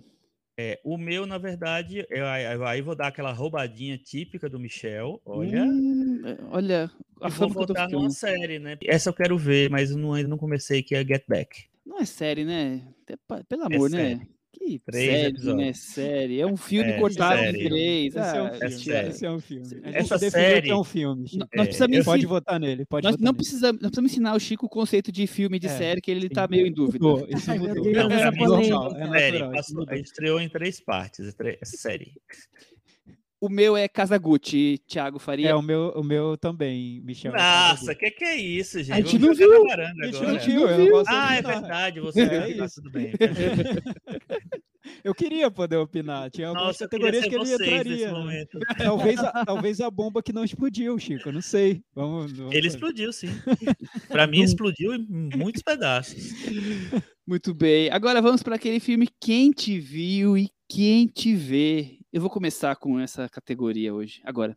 Joyride por A Mulher na Janela, que aquilo é uma coisa, um atentado. Mas tem uns outros que eu não podia esquecer, tipo A Verdade do Coreeda, o Stillwater do Tom McCarthy, não são são páreos, mas o Joe Wright com A Mulher na Janela é uma coisa que precisa ser lembrada. Ou talvez dizer que- esquecida. Eu vou te dizer que eu gostei do viu? Deixa pra lá. Eu achei bom, achei o Matt Damon muito bem no filme. Me surpreendeu. Vou pular, vou pular. É, mas, mas, mas acho que valeria, mesmo, mesmo Michel Stillwater, valeria numa, num sentido quem te viu, quem te vê, do diretor mudando, tentando fazer uma coisa diferente. o cara Pode, ganhou vale. o Oscar e me entregou É, esse então. filme, Stillwater. É, não, não. é- Tá, desse tudo bem. É nesse sentido mesmo. Mas eu concordo, eu, só- eu só não diria nesse, nesse sentido do cara ganhou o Oscar e fez o Stillwater, porque o, o Spotlight eu não acho que seja um grande filme. Então, pra mim, foi quem te viu, quem te continua vendo. Não, não achei grande mudança, não, mas tudo bem. Muito bem, mas e você? Qual que é o seu, sua escolha? Então, o meu, o meu seria o Coreeda mesmo, porque o A Verdade, apesar de eu achar um filme que, enfim, se você colocasse na programação de daqueles cinemas que só exibem filmes franceses, ninguém ia notar que é, ninguém ia considerar um filme fraco, tá bem dentro da média. Mas para o cinema do Coreeda, eu acho que eu, eu nem consigo entender de onde veio esse filme, sabe? Eu, eu fico me perguntando por quê, o que, que aconteceu com ele. Volta para o que você estava fazendo, get back, né? Como Get back, os, get os back. Beatles, volta lá para o que você estava fazendo. Não, não é, não é só praia fazer o filme boutique francês. Eu não gostei do A Verdade. Cris, Olha, o meu quem te viu, quem te vê, talvez seja um, um pouco complexo, porque é, é, é- é dentro do mesmo ano, e acho que essa pessoa já tem essa, o que eu vou chamar de qualidade, que é ser uma pessoa bem versátil em sua carreira. hum, E eu vou dar esse prêmio para a Zendaya, porque a gente viu ela no começo da, do ano em Malcolm e Marie e termina vendo ela no Homem-Aranha. Lembrei disso vendo um, um memezinho aí da série de Us, que uma menininha fala, nossa, minha professora de matemática parece a Zendaya. E aí a- alguém pergunta para ela, mas é a Zendaya fofa do Homem-Aranha ou é a Zendaya drogada da HBO? É, eu, eu, é, eu acho, Cris, que a própria Zendaya sofre essa crise de identidade, né? Porque quando estreou agora a temporada nova do Euphoria, da série que ela faz na HBO, ela colocou um, um alerta para os fãs: olha, gente, isso aqui, é- esse é o meu trabalho para adultos, cuidado, não, não vejam, se você é muito pequeno, não veja. Não, Acho que ela própria sofre essa crise dentro Exato, dela. eu acho isso maravilhoso, na verdade, porque eu acho que ela é um quem te viu, quem te vê ambulante para muitas pessoas. exato. Muita gente só conhece ela do Homem-Aranha, algumas só conhecem ela do nada, viram um filme da Netflix, só conhecem ela da HBO. Então, meu prêmio vai para Zendaya. E você, Chico? Olha, eu vou ser bem sincero nessa categoria. Eu tava sem, sem ter em quem votar. E vocês me deram uma pessoa Ideias. votar, que é o, a- o- a verdade. Realmente é um filme. é, Respondendo o que, o que o Thiago perguntou, por que, é que ele fez esse filme, eu acho que ele quis começar uma carreira internacional, um diretor de prestígio e tal, e não deu certo. Muito bem.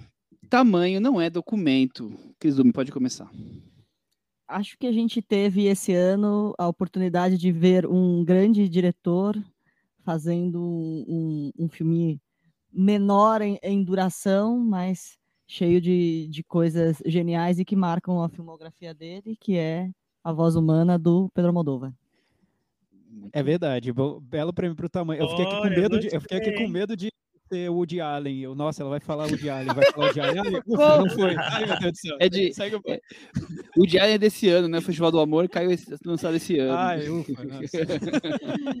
Não, bo- bela escolha, até porque é um filme pequeno mesmo em duração, né? Tem 20, 30 minutos. Muito bem, e você, Thiago? Ah, eu vou votar no nosso pequeno, pequeno querido da varanda, que é o Labordage. O filme que é tão pequeno que nem título tem, né? O que que ele é? É a Labordage, agora- é o Hands on Deck, agora ele, é, é ele tá agora em embarque, né? Ele tá como Embarque. agora é embarque. no, no French Festival, Film, Film, Film French Festival tá disponível como embarque. É um ah, filme... mas É, tanto é faz, chame do que quiser. A gente vai continuar chamando de todo jeito, e daqui a pouco vão criar um título novo, porque é um filme pequeno mesmo. É isso, um filme de um, um diretor que tem um, um cinema muito específico ali nos temas dele, filmes de verão, filmes de é, encontros de personagens, enfim, e que com esse abordagem ele conseguiu um, um espaço maior entre, entre os cinéfilos e merecidamente. A gente até fe- fez um, um episódio na varanda sobre ele. Então, para mim, é o tamanho não é documento do ano. Muito bem. O meu é um filme turco que estreou na MUBI, é de 2019, mas estreou na MUBI agora esse ano, de 2021. Eu gosto muito, é um filme bem desconhecido, eu já destaquei ele em algum puxadinho da varanda, que é o filme Pertencer. É, eu gosto da, da coisa do docudrama, ele mistura um pouco documentário com a vida dele, com uma pessoa que foi assass- assassinada da família dele, ele conta essa história com uma coisa de ficção. Eu gosto bastante, eu sempre destaco ele, não podia não trazê-lo, porque é um filme pequeno, desconhecido, né? Então, Pertencer. Chico Firma, e você? Então, é engraçado, né? Porque nessa categoria todo mundo vota de um jeito. Todo, todo ano é isso. Então, a Cris votou no filme pequenininho, o Thiago votou, votou no indie, o Michel votou no experimental, e eu vou votar no contrário. Eu vou votar no filme, num, num projeto que eu não gostei e que é enorme, porém, eu acho que ele, que tamanho não é documento e ele realmente não deu certo, não, não, não disse muito a que veio, que é o projeto Rua do Medo, 1994, 1978, 1900 1666. Três filmes, duas horas de cada filme, e o que é que ficou? Absolutamente Nada. nada. Então, para mim, é um, um exemplo de tamanho não é documento. Ah, Chico, mas eu achei perfeita a sua abordagem. Sua achei. labordagem, sua labordagem do. porque, porque é isso, né? É- é um- são filmes longos, é um projeto enorme, e o que, que sobrou dele? E, e- e- e a ideia antes era lançar no cinema esses três filmes, né? Imagina, que Exatamente. perda de tempo. Só sobrou a nossa ideia de fazer o episódio 300 a partir dessa ideia. Foi só isso que ele serviu para mim. Exatamente, Exatamente. boa. Prometeu e não cumpriu. Esse começa com polêmica, hein? Tenho a menor dúvida que esse filme, esses filmes trazem um pouco de polêmica, Thiago Faria. É, aí mais um prêmio complicado aqui para a varanda, né? Que a gente é, é que assim, não dá para pegar tam- também chutar cachorro morto. A gente tem que mirar alto e cobrar. o filme que a expectativa era alta, né? É, E quem prometeu e talvez não tenha cumprido. Então, o meu, eu sei que eu entendo que é, que é polêmico. Muita gente acha que ele cumpriu e cumpriu muito até. Muita gente boa, inteligente, enfim. Mas para mim, um cara que faz o grande espetáculo da Broadway que mudou a cultura pop de todos os tempos, ele promete muito, na minha opinião. Então, o Lin Manuel Miranda esse ano ele veio com três projetos. O In the Heights era uma adaptação de um espetáculo dele que foi super premiado antes do, do Hamilton, que é o, a considerada obra-prima dele no teatro. Então, o In the Heights ele produziu, estão lá as músicas dele, mas foi um filme que acabou girando em falso, provocando polêmicas desnecessárias por causa da escalação de atores. Então, né, não foi provocou aquele impacto todo que ele poderia ter provocado. E eu nem sou dos que não gostam tanto do filme, eu sou até dos que defendem um pouco o In the eu, Heights. eu quase coloquei ele no filme Travesseiro, se eu tivesse um travesseiro. Tá, então. Esse eu não sou merecia. desse, eu não sou desses. Aí depois ele dirigiu um filme, o Tic Tic Boom, que está cotado até para o Oscar, para ser indicado ao Oscar, mas aí ele, ele ali teria que mostrar a faceta dele cineasta, né? Agora temos o Lin-Manuel Miranda cineasta. Eu acho que fez um trabalho como cineasta, que para mim é bem genérico, eu não vi nada demais ali, não vi o, o- a genialidade dele, para mim também não, não significa muita coisa como diretor do filme. E aí ele teria a chance, então, de fazer o que ele sabe bem, né? Compor grandes músicas inesquecíveis para um musical, para uma animação da Disney, Encanto. Também acho que não foram as grandes músicas que ele poderia ter composto. Então, pelo conjunto da obra, para mim quem prometeu e não cumpriu esse ano foi Lin-Manuel Miranda. Adorei, achei ótimo voto. Chico Firman. O meu voto vai ser um pouco mais simples e mais direto. O tamanho, esse também é tamanho, não é documento. Esse também é, cadê? Todo, toda unanimidade é tola. É um filme que para mim não rolou. Não disse que veio. Duna, do Denis Villeneuve. Duna. Cris, eu vou escolher dois, porque é, um é bem polêmico, tá aí como um dos candidatíssimos ao Oscar, e eu achei um filme bem técnico, pouco emocional. Então, realmente eu estava com uma expectativa muito grande e ele prometeu para mim e não cumpriu, que é Amor Sublime Amor. A gente não comentou que ele foi lançado em dezembro, mas o Spielberg não me agradou. E teve um filme que, no festival, tudo bem, San Sebastião, não é Cannes, mas ele ganhou o prêmio de direção, atriz, ator, ele ganhou tudo, filme, ele ganhou tudo, eu tô exagerando, ele ganhou uns três, quatro prêmios, mas assim, ganhou muita coisa. Eu tava com muita expectativa, é um filme, claro, bem indie, é um filme da Georgia, chamado Beginning. E eu achei muito desperdício, só tá ali por causa de, de várias questões que estão sendo discutidas hoje, eu achei uma, um, uma, um prometeu e não cumpriu. E você? Olha, eu vou em duas sequências Talvez aí, como todo mundo fala, a mãe da decepção é a expectativa, né? Talvez o, esse primeiro, principalmente, talvez o filme nem seja tão ruim, mas acho que nós não nos entendemos, que é o Matrix Resurrections. E o outro é porque é falta de vergonha na cara, mas aí acho que esse filme é ruim mesmo. É falta de vergonha na cara, e refez o filme, falou que não era sequência, que ia melhorar, não melhorou. Só botou o D no começo, The Suicide Squad, que nem graça tem. Então, aí. Ah, Cris, legal. A Cris tá, tá, malvada já, né? Esse ano ela começou. É... Eu, eu, só não votei nesse porque eu nem esperava muito, mas eh, realmente. Pô, eu achei que eu ia me divertir Nossa, mais. pra mim foi o contrário, eu adorei esse filme. Nossa, pra legal. mim é um dos piores filmes que eu vi esse ano. Mas tudo bem, vamos pra outra coisa. Agora vamos falar de filmes que despencaram da varanda. Agora é hora, Thiago Faria, de você chutar os cachorros mortos que eu tava com dó. Mas vou deixar você pro Ai, final. Meu Deus. Vou ah, deixar. Isso a Cris primeiro falar qual foi o filme que despencou da varanda. Despencou da varanda para mim era o que deveria ter sido o Guilty Pleasure do ano, e mas não deu, não rolou, não dava nem para assistir. Godzilla vs Kong. Godzilla vs Kong. Despencou da varanda Brasil já? já emenda? Sim, faz os dois isso. O garoto e a garota. A menina e o menino, que mataram, mataram que mataram os pais, né? Muito bem, a, a dupla. É, realmente.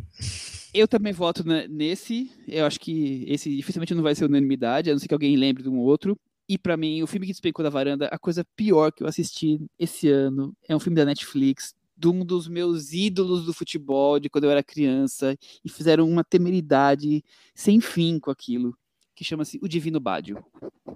Sim, o Bádio é aquele que perdeu o pênalti para quem não acompanha futebol, na Copa de 94.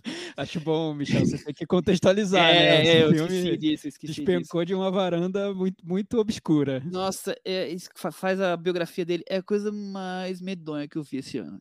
O Divino Bádio é o, é o seu prêmio internacional, certo? Isso, exatamente. E os, os meni, a menina e o menino que matou os pais aí, essa dupla de filmes brasileiros são o BR. E você, Chico? É, o meu filme brasileiro não, não vai ser a Menino Menina. Eu considerei muito, porque eu considero muito ruins esses filmes, mas tem um filme para mim que eu acho que é Orconcourt, que é um filme que passou no Festival de Gramado ano passado, ano retrasado, e estreou ano passado, que é Por que Você Não Chora? da diretora Sibeli Amaral com a Bárbara Paz. Eu acho um filme absolutamente deplorável, mas acho que a menina e o menino recebem para mim uma menção honrosa, desonrosa, eu acho. E o Despencou da Varanda Internacional, International, vai para um filme que eu achei absolutamente sofrível, chato, insuportável e metido a besta, que é O Tigre Branco, do Raman Barani. Muito bem. E você, Tiago é, Faria. É, para ver, ver como a gente conhece as pessoas, né? Eu tava, sabia que o Chico ia votar no Tigre Branco. Eu também, tinha certeza. Tava, tava, na, minha, na minha lista do Despencou também. Porque eu acho assim, tem muito filme te, tenebroso, né? Que eu poderia estar colocando aqui, mas muita gente nem viu, nem, nem sabe que ele existe. Então eu preferi ficar no universo de filmes que são bem conhecidos e que para mim, é, nesse universo, foi o filme que despencou da varanda. Esse porque eu acho que foi não, não, não digo uma decepção tão chocante, mas eu acompanhava esse diretor com carinho, já gostei de filmes dele no, no passado, já gostei de alguns, alguns eu gostei muito até, Claro que com o tempo você vai vendo alguns problemas, alguns, mas esse novo eu acho que é um equívoco de, de tal, tal tamanho que eu lembro que na, na conversa aqui no podcast a questão era por onde começar a criticar Lá os vem. problemas desse filme, que é, o, que é o Noite Passada em Sorro do Edgar Wright, que eu acho que é um filme errado só, assim. Então para mim despencou da varanda. E o Despencou da Varanda BR é a menina que matou os pais e o menino que, que, que eu acho que também foi o momento da, do podcast no ano passado que eu que, que veio uma, uma fúria no- minha assim na hora de falar sobre o filme que eu tentei controlar e não consegui. Aí depois me arrependi. Mas acho acho bem ruins esse filme.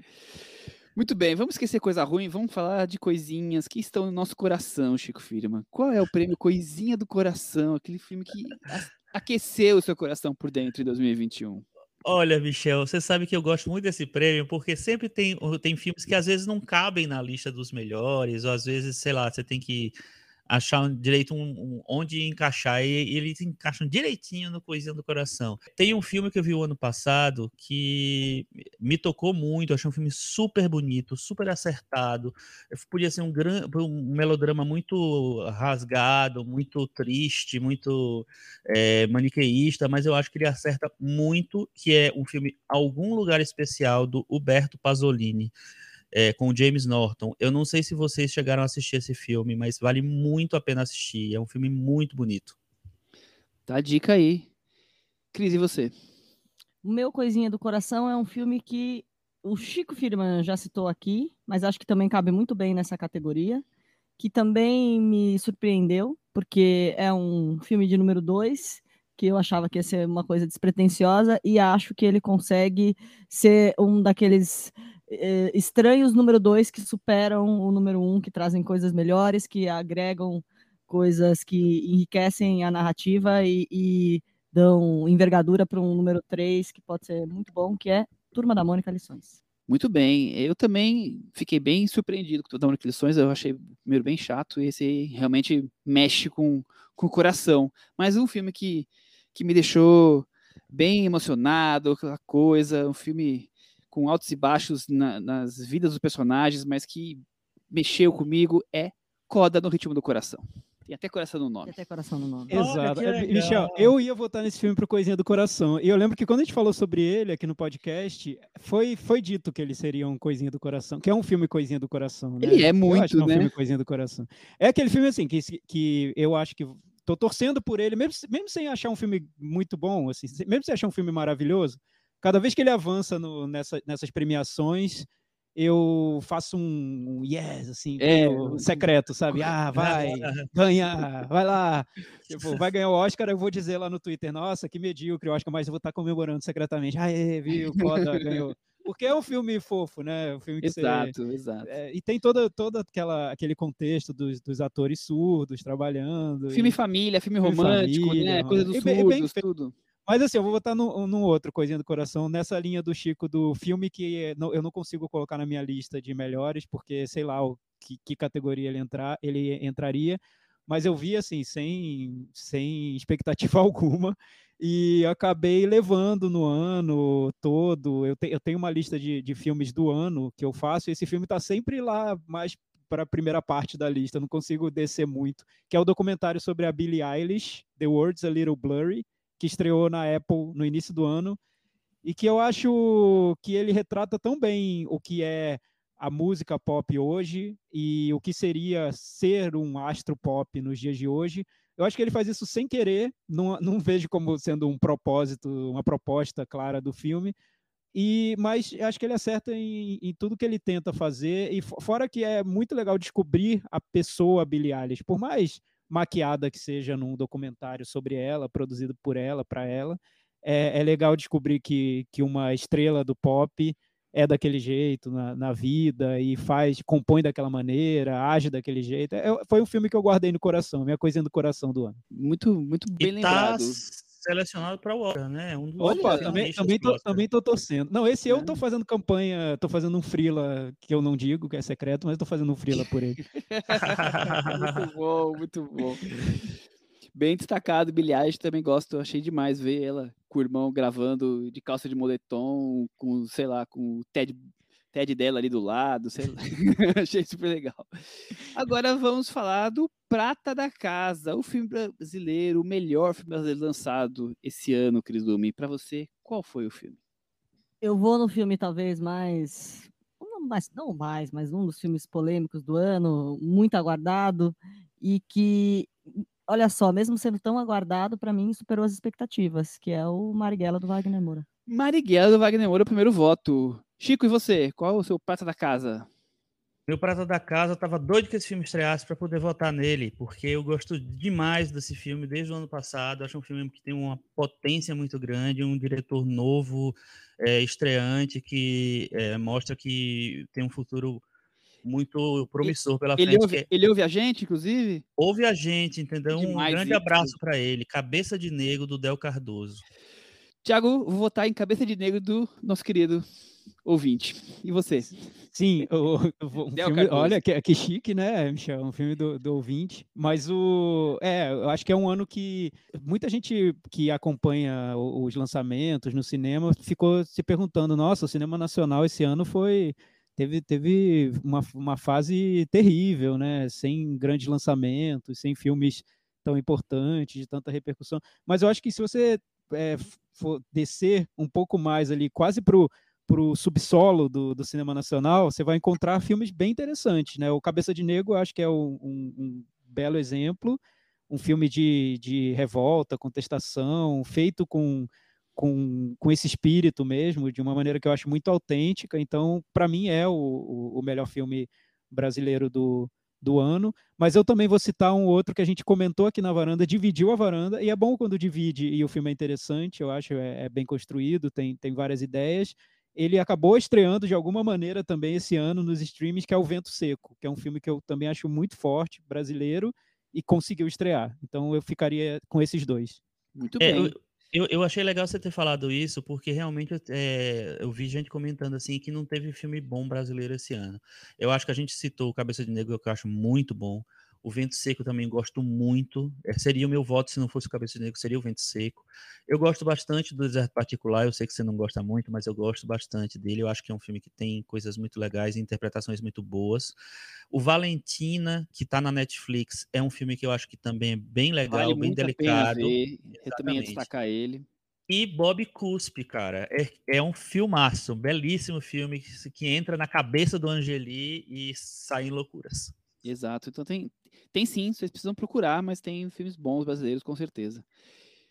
É, agora, a parte mais tradicional de uma premiação de melhores do ano, né? Agora vamos começar com o melhor diretor, Cris Lume. Para você, quem foi a melhor direção do ano? Diretor ou diretora, claro? Eu vou de Jane Campion por Ataque dos Cães, que eu achei, assim, surpreendente para mim.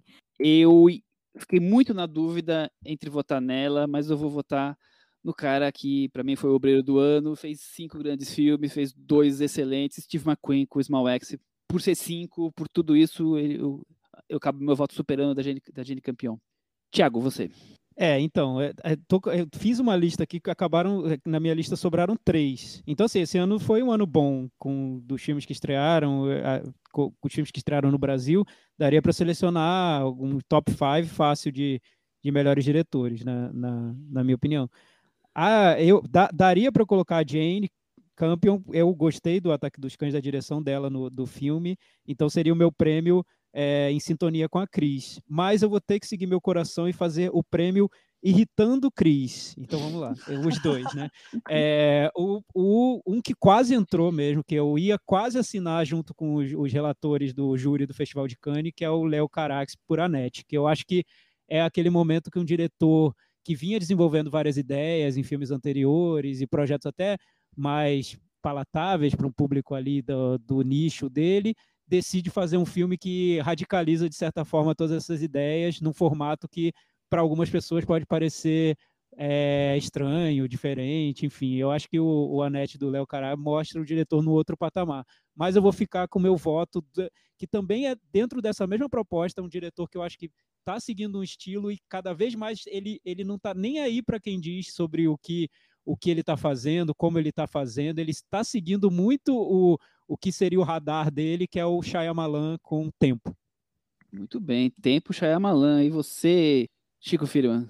Eu vou abraçar Chris Lume e votar em Jane Campion. Para mim, Jane Campion fez um trabalho artesanal incrível nesse filme. Eu vi três vezes esse filme, Olha, O Ataque dos Cães. Foi, é, assim, nem foi muito planejado, mas terminei vendo e, e é, cada vez eu me surpreendia mais com as escolhas que ela faz ali. Eu acho que tem muita uma maneira muito inteligente de você usar cada elemento da narrativa ali que poucos diretores conseguem fazer. E revendo, revi o piano também o ano passado, é, revendo o piano e tal, eu acho que Ataque dos Cães talvez seja uma, a melhor direção da Jenny Campion. é, Jenny Campion é. Tudo que ela faz é bom. Tiana Girl, tudo. Melhor ator, aquele prêmio conhecido, todo mundo escolhe um, todo mundo tem o seu preferido, e eu vou. é, Eu pensei, pensei, pensei, mas eu não consegui escapar do óbvio, porque eu achei tão impressionante, então eu vou votar em Anthony Hopkins por meu pai, Chico Firman. Michel, foi um do. é, Esse eu me dividi. Eu vou até, Difícil, vou, vou até citar os dois, porque o Anthony Hopkins ele tá tão maravilhoso no meu pai que realmente não, não tem como não escapar dele. Mas o meu favorito foi um ator que é um ator que, na verdade, eu nunca dei muita bola para ele. Eu sempre achei ele um ator ok, bom e tal, mas ne- nesse filme eu achei que ele cresce tanto, ele, ele, ele tem uma interpretação tão profundo assim que me fiquei muito emocionado com o que ele consegue fazer, que é também do Ataque dos Cães, Benedict Cumberbatch. Mas meu pai tá ali, Muito juntinho. bem. E você, Thiago? Tá, o meu voto é pro Nicolas Cage. Não, enfim. Mas Tá, Pig não é. estreou ainda. mas tem, mas tem o estreou, mas Ghostland. esse ano. Não, É. Ghostland, claro. Não, Pig é um trabalho Foi- menor dele para ganhar jiu-jitsu. prêmio. É, Jiu-Jitsu, o Thiago foi pro. Jiu-Jitsu. O Pig é um trabalho menor do Nicolas Cage para ganhar prêmio e agradar o grande público, mas o, o Ghostland é melhor. Não, enfim, é, tem o, eu se- selecionei também alguns trabalhos que eu, que eu achei excelentes. O, o ator principal do Vento Seco, que jamais vai ser reconhecido, porque esse filme é bem underground mesmo, Leandro Faria Lelo. Eu acho excelente o trabalho dele nesse filme. Enfim, ele merecia ser mais reconhecido. O William Dafoe por Sibéria, que finalmente estreou no, nos streams, o filme do, do Abel Ferrara. Gosto muito do, do- da atuação dele no, no Sibéria. O, o Cry Macho, do Clint, eu acho que é um filme cheio de problemas. A gente falou sobre todos eles aqui, mas é um filme tão sobre o Clint que a atuação dele é, acaba sendo marcante de alguma maneira, mas ainda não é o meu ator preferido. Achei que O você meu votar no prefe- Galo. Não, é quase. Coadjuvante. Se tivesse prêmio de coadjuvante, seria, seria o Galo. Mas eu vou junto com o Chico nessa. Para mim é o Cumberbatch. Ele finalmente me convenceu com uma atuação e convenceu bem com o Ataque dos Cães. Acho que ele está excelente nesse filme. Vamos lá, Cris Lume. Será o Benedito? Então, né? É difícil. Eu só vou complementar dizendo que, que eu acho que ele se encontrou nessa atuação e a gente gosta dessa atuação porque ele parou de fazer eh, caras super gênios, né? Intelectuais, os caras Sherlock da vida, porque eu acho que ele estava numa fase em que ele estava fazendo. Jogo da imitação, né? É, muitos gênios atormentados, eh, personagens muito grandiosos lá, o, o cara da, da energia elétrica e tudo mais, e, e aí isso tava, sei lá, ocultando, deixando, não tava mostrando coisas legais da atuação dele, e o que eu acho mais fascinante é que hoje ele é talvez um dos principais atores da Marvel, com um personagem do Doutor Estranho, mas ele ainda consegue ter esse lado de- de uma atuação como essa do Ataque dos Cães. Então, é, a gente já vai falar de melhor atriz daqui a pouco, mas eu acho que nós estamos vendo uma dominação à la Mary Streep nos próximos anos de Benedict Cumberbatch e dessa atriz que nós vamos falar daqui a pouco. Muito bem. Então, já podemos prometer que o nosso próximo episódio vai ter Ataque dos Cães, tá, ouvintes? Porque é um filme que, que precisa ser debatido. Exato, Michel. Michel. Eu, eu vou precisar ver pela terceira vez. Como. Eu vou ver a quarta, então.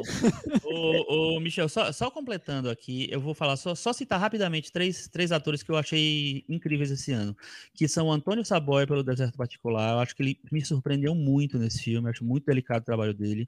O James Norton pelo Algum Lugar Especial, de novo, assistam esse filme, tá na Google Play, tá no- nas internet aí, procurem, porque vale muito a pena, Nowhere Special.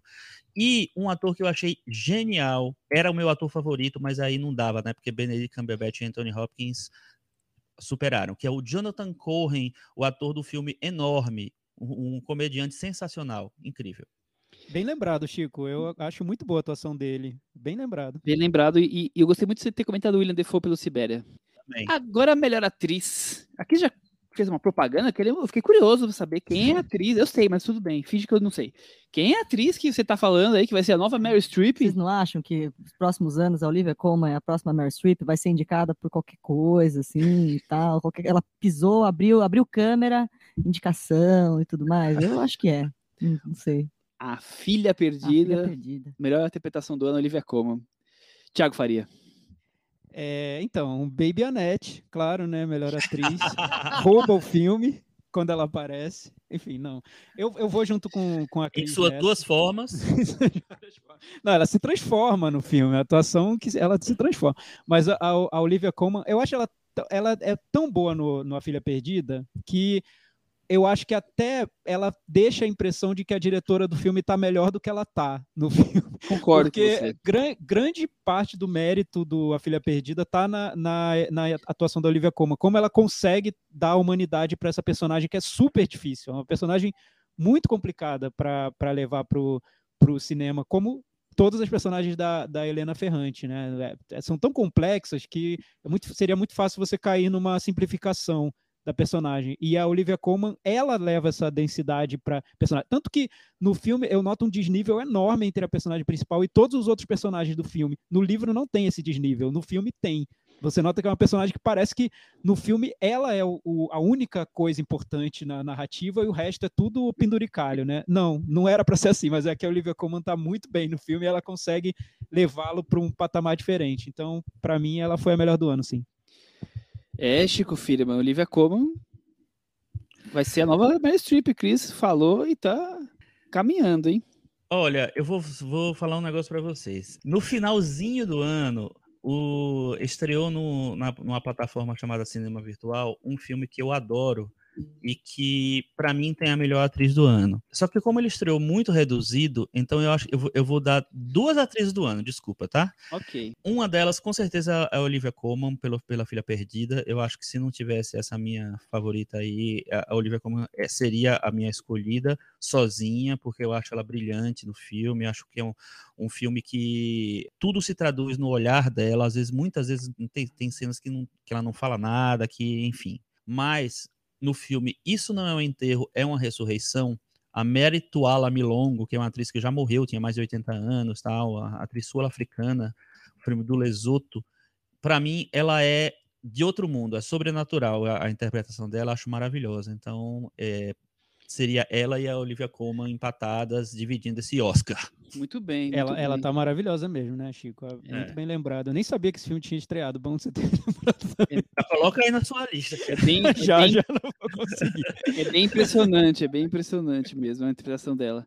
É, eu também deveria votar na Olivia Colman, eu acho, mas tem uma outra atriz, tem um outro filme que eu acho também que merecia ser citado e eu precisava encaixar em algum lugar e eu encaixei, que é a Paula Bear pelo Undine, que estreou, o filme do Pet que estreou aí no, no finalzinho do ano nos cinemas, deve estar em pouquíssimas salas, claro, mas eu acho um, um filme, uma interpretação impressionantes, me chamou muita atenção, então eu queria destacar a Paula Bear.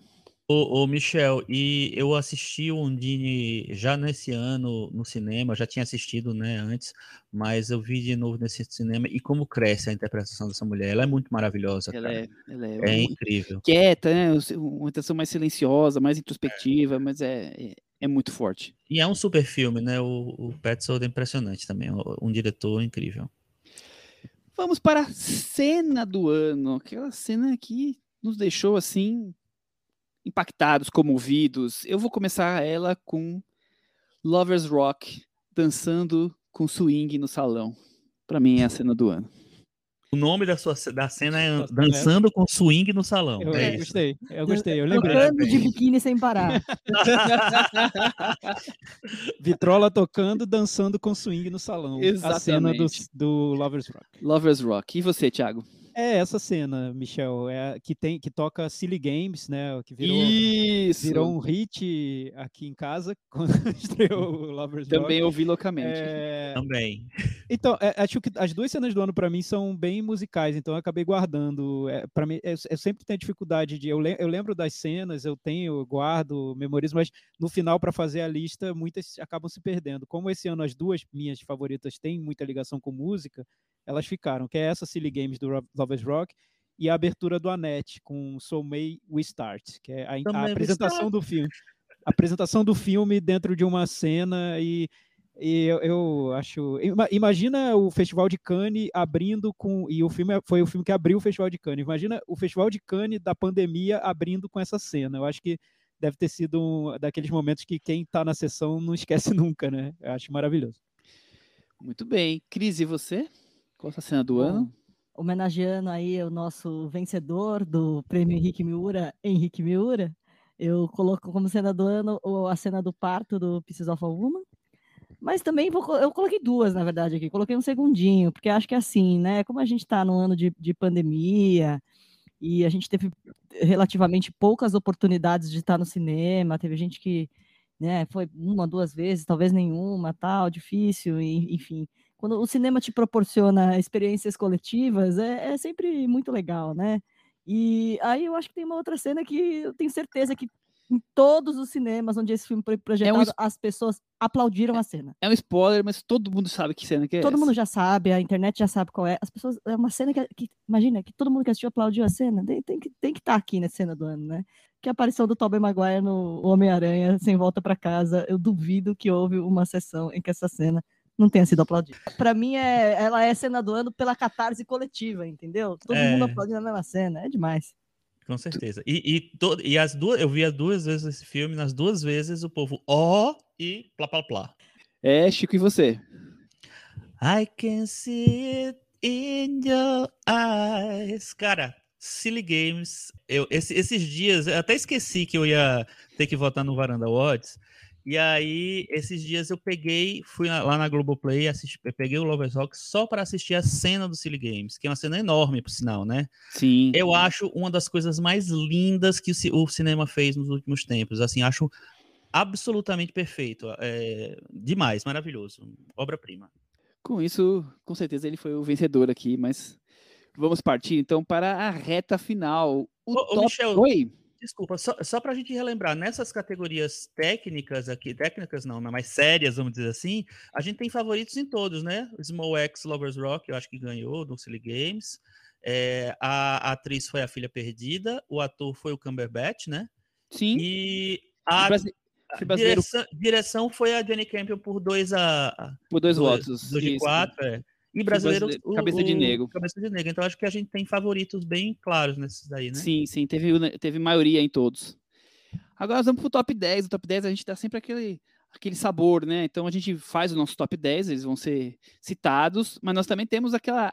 Nossos amigos, a associação de amigos da varanda, sempre convidamos sete pessoas para mandar os seus top 10, para que a soma deles eh, e o nosso dê o, to- o top 10 final da varanda. E também temos o voto popular, os nossos ouvintes tiveram acesso a um link para votar, escolher qual foi o filme do ano. Todo ano eu sei que eu vou falar só o vencedor e vocês pedem para trazer outros que foram bem votados, então já vou fazer isso. Posso citar aqui que os de baixo para cima, os mais votados foram Tempo e First Call. Acima deles tivemos Small X e Lovers Rock. O segundo mais votado foi Annette. E o filme mais votado pelos ouvintes, o, o vencedor do prêmio do voto popular, Ataque dos Cães, Jenny Campion, Benedict Cumberbatch e companhia, foi um filme mais bem votado pelos nossos ouvintes.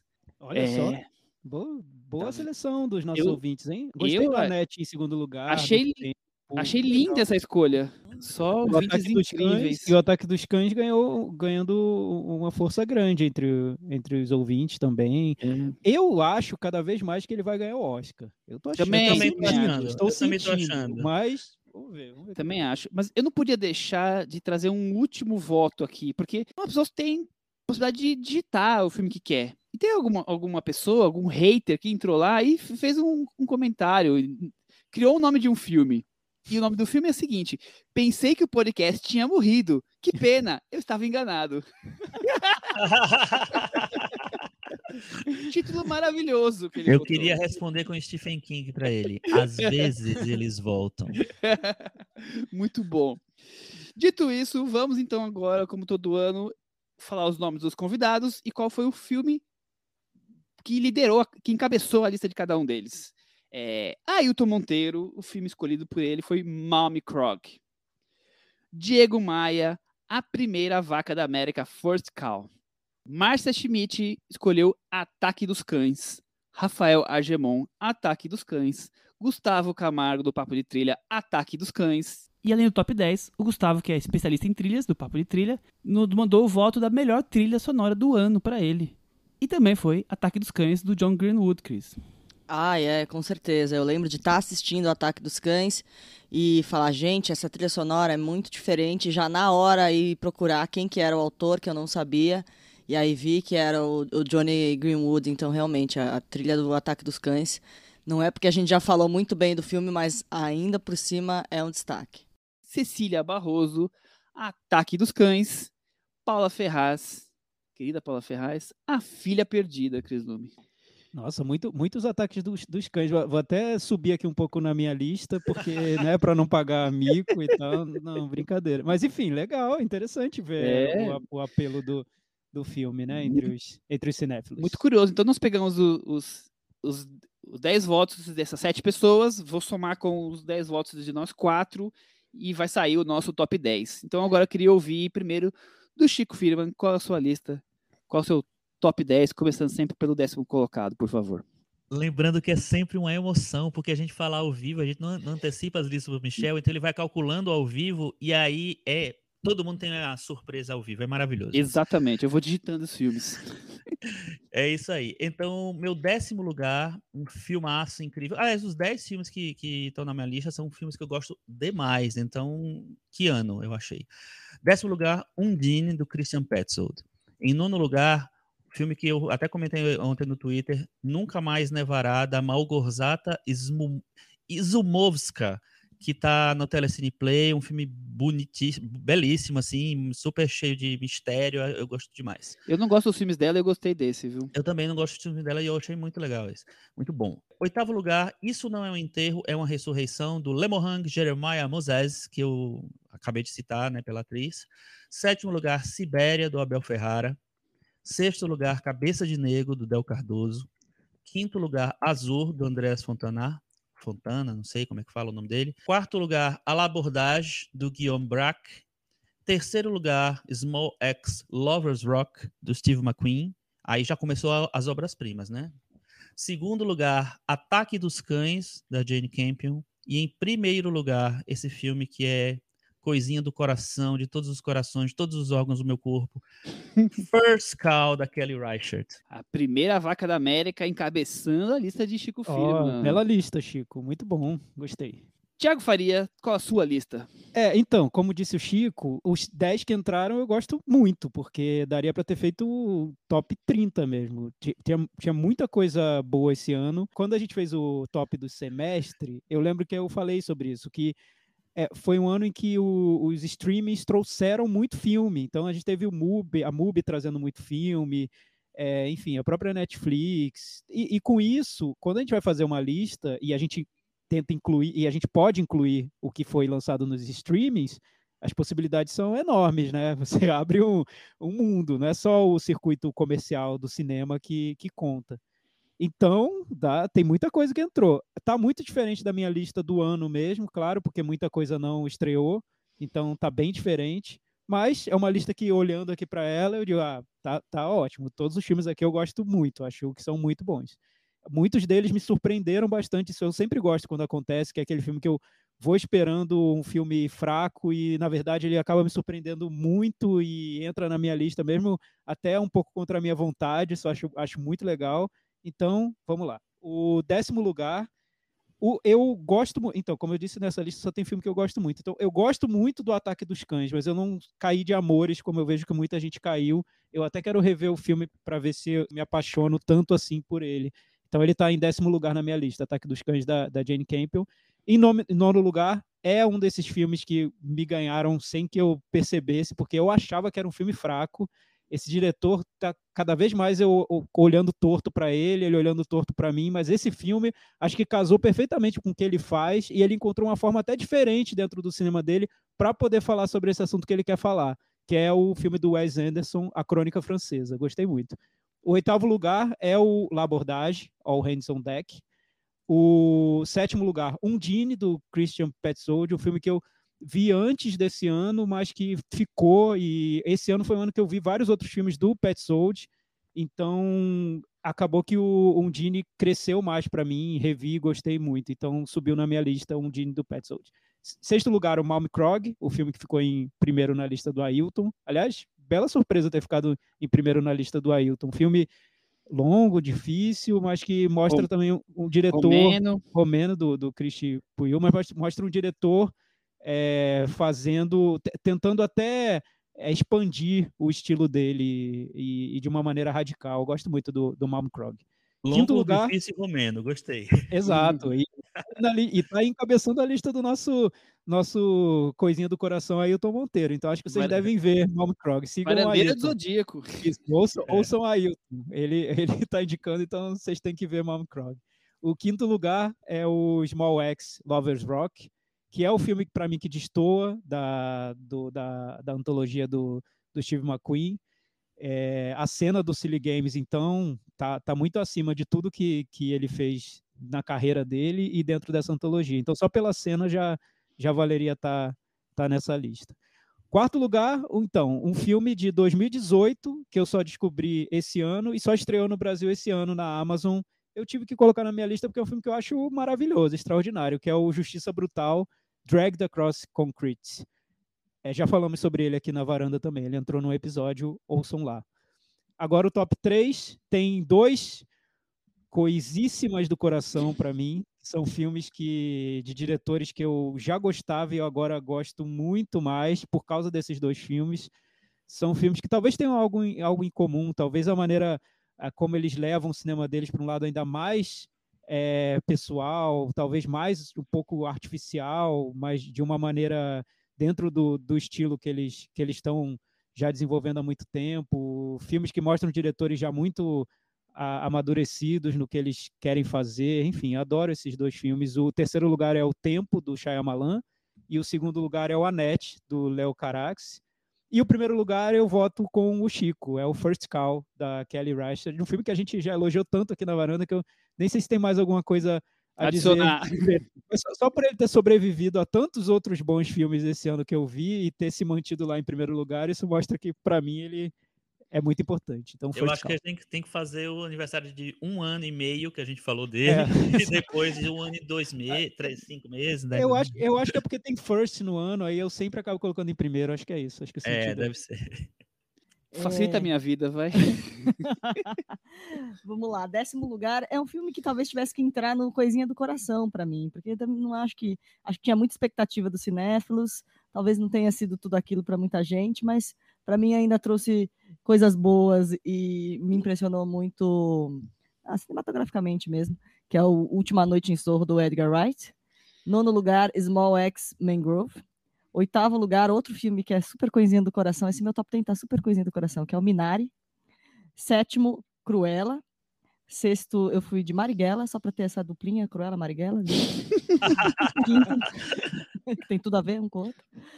Quinto lugar, Maligno, do James Wan. Quarto, Meu Pai, esse show do Anthony Hopkins. E aí, o meu top 3, eh, assim, eu fui escrevendo minha lista e aí quando eu parei para ver, eu falei, poxa, que legal meu top 3, porque ficaram três mulheres na sequência aqui. E eu fui de Bela Vingança, A Filha Perdida e Ataque dos Cães. Filme do ano, Ataque dos pra Cães. Mim, filme do ano, Ataque dos Cães. Muito bem, então aqui seguiu o voto popular e, e boa parte dos, da Associação Amigos da Varanda. Com certeza. Muito bem. Bom, então eu vou. É. Vou- Vou fi- finalizar aqui. O meu décimo colocado é o filme que eu já destaquei ele aqui. É o Pertencer, o filme turco, que eu já comentei. O nono colocado é o filme que foi bastante votado. O Chico vai falar que não é filme, mas não, pelos, não, pelos, não por nós, mas pelos os, os amigos da varanda que escolheram ele. Mas eu também achei um filme que me impressionou muito por tudo que ele resgata, que é o The Beatles Get Back. Ah, É. tá roubando, não é um filme. Roubando. Tô brincando, tô Pra brincando. mim, pra mim é. o oitavo colocado é Isso Não É um Enterro, é uma Ressurreição, como o Chico também já tinha colocado na Ah, mesma posição, ótimo, inclusive. Foi, foi. Achei impressionante. Sétimo lugar, Azor, filme argentino, realmente uma maneira diferente de tratar sobre ditadura militar. O sexto colocado, Small X Mangrove, acho também muito potente na questão política que ele destaca. Quinto lugar, Chame Como Quiser, com nome francês, o nome português ou o nome inglês. All Hands on Deck, A l'Abordage, Embarque. A gente já falou várias vezes dele, falamos no episódio, falamos aqui hoje. Achei também um filme coisinha do coração, um filme Tá diferente. Tá na MUBI, tá passando no, My French no Film French Film Festival. Festival, isso. O quarto colocado, uma- um filme assim muito sobre o, o masculino, sobre o essa- é, hoje em dia tem vários filmes e que bom que estão tendo vários femininos, mas tem esse aqui é bem sobre o eu do homem, assim, é o Sibéria do Abel Ferrara. Fiquei com medo, achei que ia ser o Drake. É, eu também tava achando. Mas eu, mas eu confiava no, confio no Michel. Acho Não. que Eu não, não também rolar. confio no É, Michel, eu sabia que não ia por rolar favor, esse absurdo. bem, Por favor, nem o Woody né, Allen, o do Woody Allen também. Até porque Por- não estreou no passado. Tá, tudo. Por favor, esse filme do Woody Allen é horroroso, mas tudo bem. Horroroso, horroroso. Terceiro colocado, o filme aí que quase todo mundo votou, Ataque dos Cães. Acho realmente muito bom, mas os dois primeiros mexem muito forte com o meu coração. O segundo é Small X Lovers Rock. E o primeiro colocado, as pessoas brincam, pô, Thomas Anderson, pô, Thomas Anderson, as pessoas às vezes não percebem que a minha relação com esse diretor é tal qual a com o Thomas Anderson, que é Pets Old Undine. Eu achei esse filme impressionante, como eu acho grande parte da safra mais recente do cinema dele. Eu acho que é filme imperdível, filme que passou em poucas salas, deve estar passando ainda, deve estar nas internet da vida. Assistam, é demais. Undine, para mim, é o filme do ano que estreou no Brasil em 2021. Com isso, temos o nosso top 10. É, lembrando que o máximo de votos possíveis são nove, que são os nossos votos, é, e mais o dos ouvintes. O décimo colocado ficou. Olha, foi surpreendente que ele não estava aparecendo nas listas e de repente ele ficou em décimo lugar. Malmy Krog. Ficou, Olha. foi o, Lobby do Ailton Monteiro. Exato. Acho que, acho que vale falar antes dele, vale falar os menções honrosas, que até empatou em votos, mas perdeu na- nos desempates, que foram Annette, Get Back, Minari, Marighella e a Crônica Francesa. Todos eles tiveram o mesmo quantidade de votos que o Malmy Krog. Oitavo colocado, acho também uma. Oitavo, não, nono colocado, uma grande surpresa. Cabeça de Negro, o filme brasileiro do ano pra gente aqui. olha. E um dos 10 melhores filmes na votação total. Legal. O oitavo lugar, eu falei que tava o top 10, tava lindão, não falei no no Twitter? Alô? O oitavo lugar ficou Azor, esse filme argentino pequeno. Caramba. Sétimo lugar, Small X Mangrove. Achei surpresa, o Small X tá aí, o Mangrove tá aí nessa posição. Na em cima dele, o Maligno. Tá aí Aê, olha aí. É. Sem Limites para Sonhar, foi muito bem lembrado, ficou em sexto lugar. E outra coisa, né? A gente não votou em ator coadjuvante, mas Gabriel. Nossa, Ah, Gabriel e. Anete, a gente pode fazer E atriz, Baby coadjuvante Annette, e é. Gabriel e Baby Exato. Anete. Boa, boa. É isso. Quinto lugar ficou Embarque, All Hands on Deck, o filme francês. Quarto lugar ficou Undine, do Pet Sold. Terceiro lugar, olha, os, os nossos, aqui os nossos varandeiros da mesa colocaram ele na cabeça, ele foi lá para cima, mas não conseguiu ganhar. A primeira vaca da América ficou em terceiro lugar. O segundo lugar, Small X, Lovers Rock. E o filme mais votado, Ataque dos Cães. Já falamos que ele vai ganhar o Oscar. Ele também ganhou o Varanda Awards. Então ele já tá com o prêmio mais importante da internet, que é o Varanda Awards. Será que nós agora, nós, agora que não tem mais Globo de Ouro, essas coisas, a gente é que vai definir aí o que, que vai ser, vai ser o Oscar, é isso? Nós vamos apontar a tendência? Eu Será? acho, que, eu acho que já apontamos. Eu acho Esse, que com gente- certeza tá. tá, tá cotado para o Oscar e, de acordo com os varandeiros, também o Undine tem chances fortes, né, Michel? o Undine tem chances fortes aqui na minha casa só, né? Eu, isso encerramos o Varanda Awards de hoje, mais um ano entregue, encerrado. Podemos já terminar o ano 2021, certo? Encerrado. Praticamente, e, né?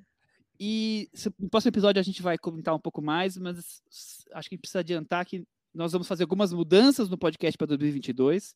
Uma delas que eu já vou comentar é que ele vai ser quinzenal a partir de agora. Então, o próximo episódio daqui a 15 dias e vai ser sempre quinzenal. Mas outras mudanças e tudo mais que a gente vai fazer para 2022, a gente comenta no episódio de início realmente do ano, com vai ter ataque dos cães, vai ter outros filmes que nós vamos debater, né, Chico, né, Tiago? É isso aí, vamos falar um pouco de Oscar também. Sim, e, e, agradecer a quem acompanha o podcast, quem comenta nas redes sociais, deixa comentários no nosso blog, cinemanavaranda.com.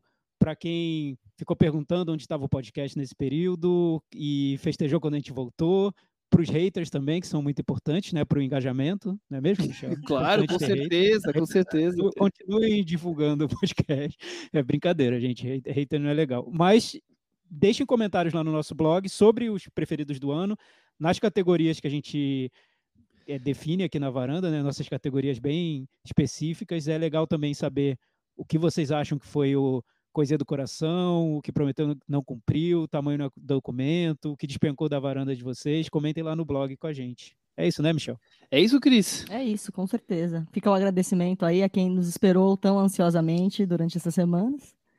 Sigam com a gente. Não, nosso muito obrigado para todos os nossos ouvintes. A gente faz esse podcast para vocês. Então, é, é a força de vocês que nos mantém aqui comentando sobre cinema a partir de agora, quinzenalmente. Então é isso. Até daqui a duas semanas. Tchau. Tchau. Tchau.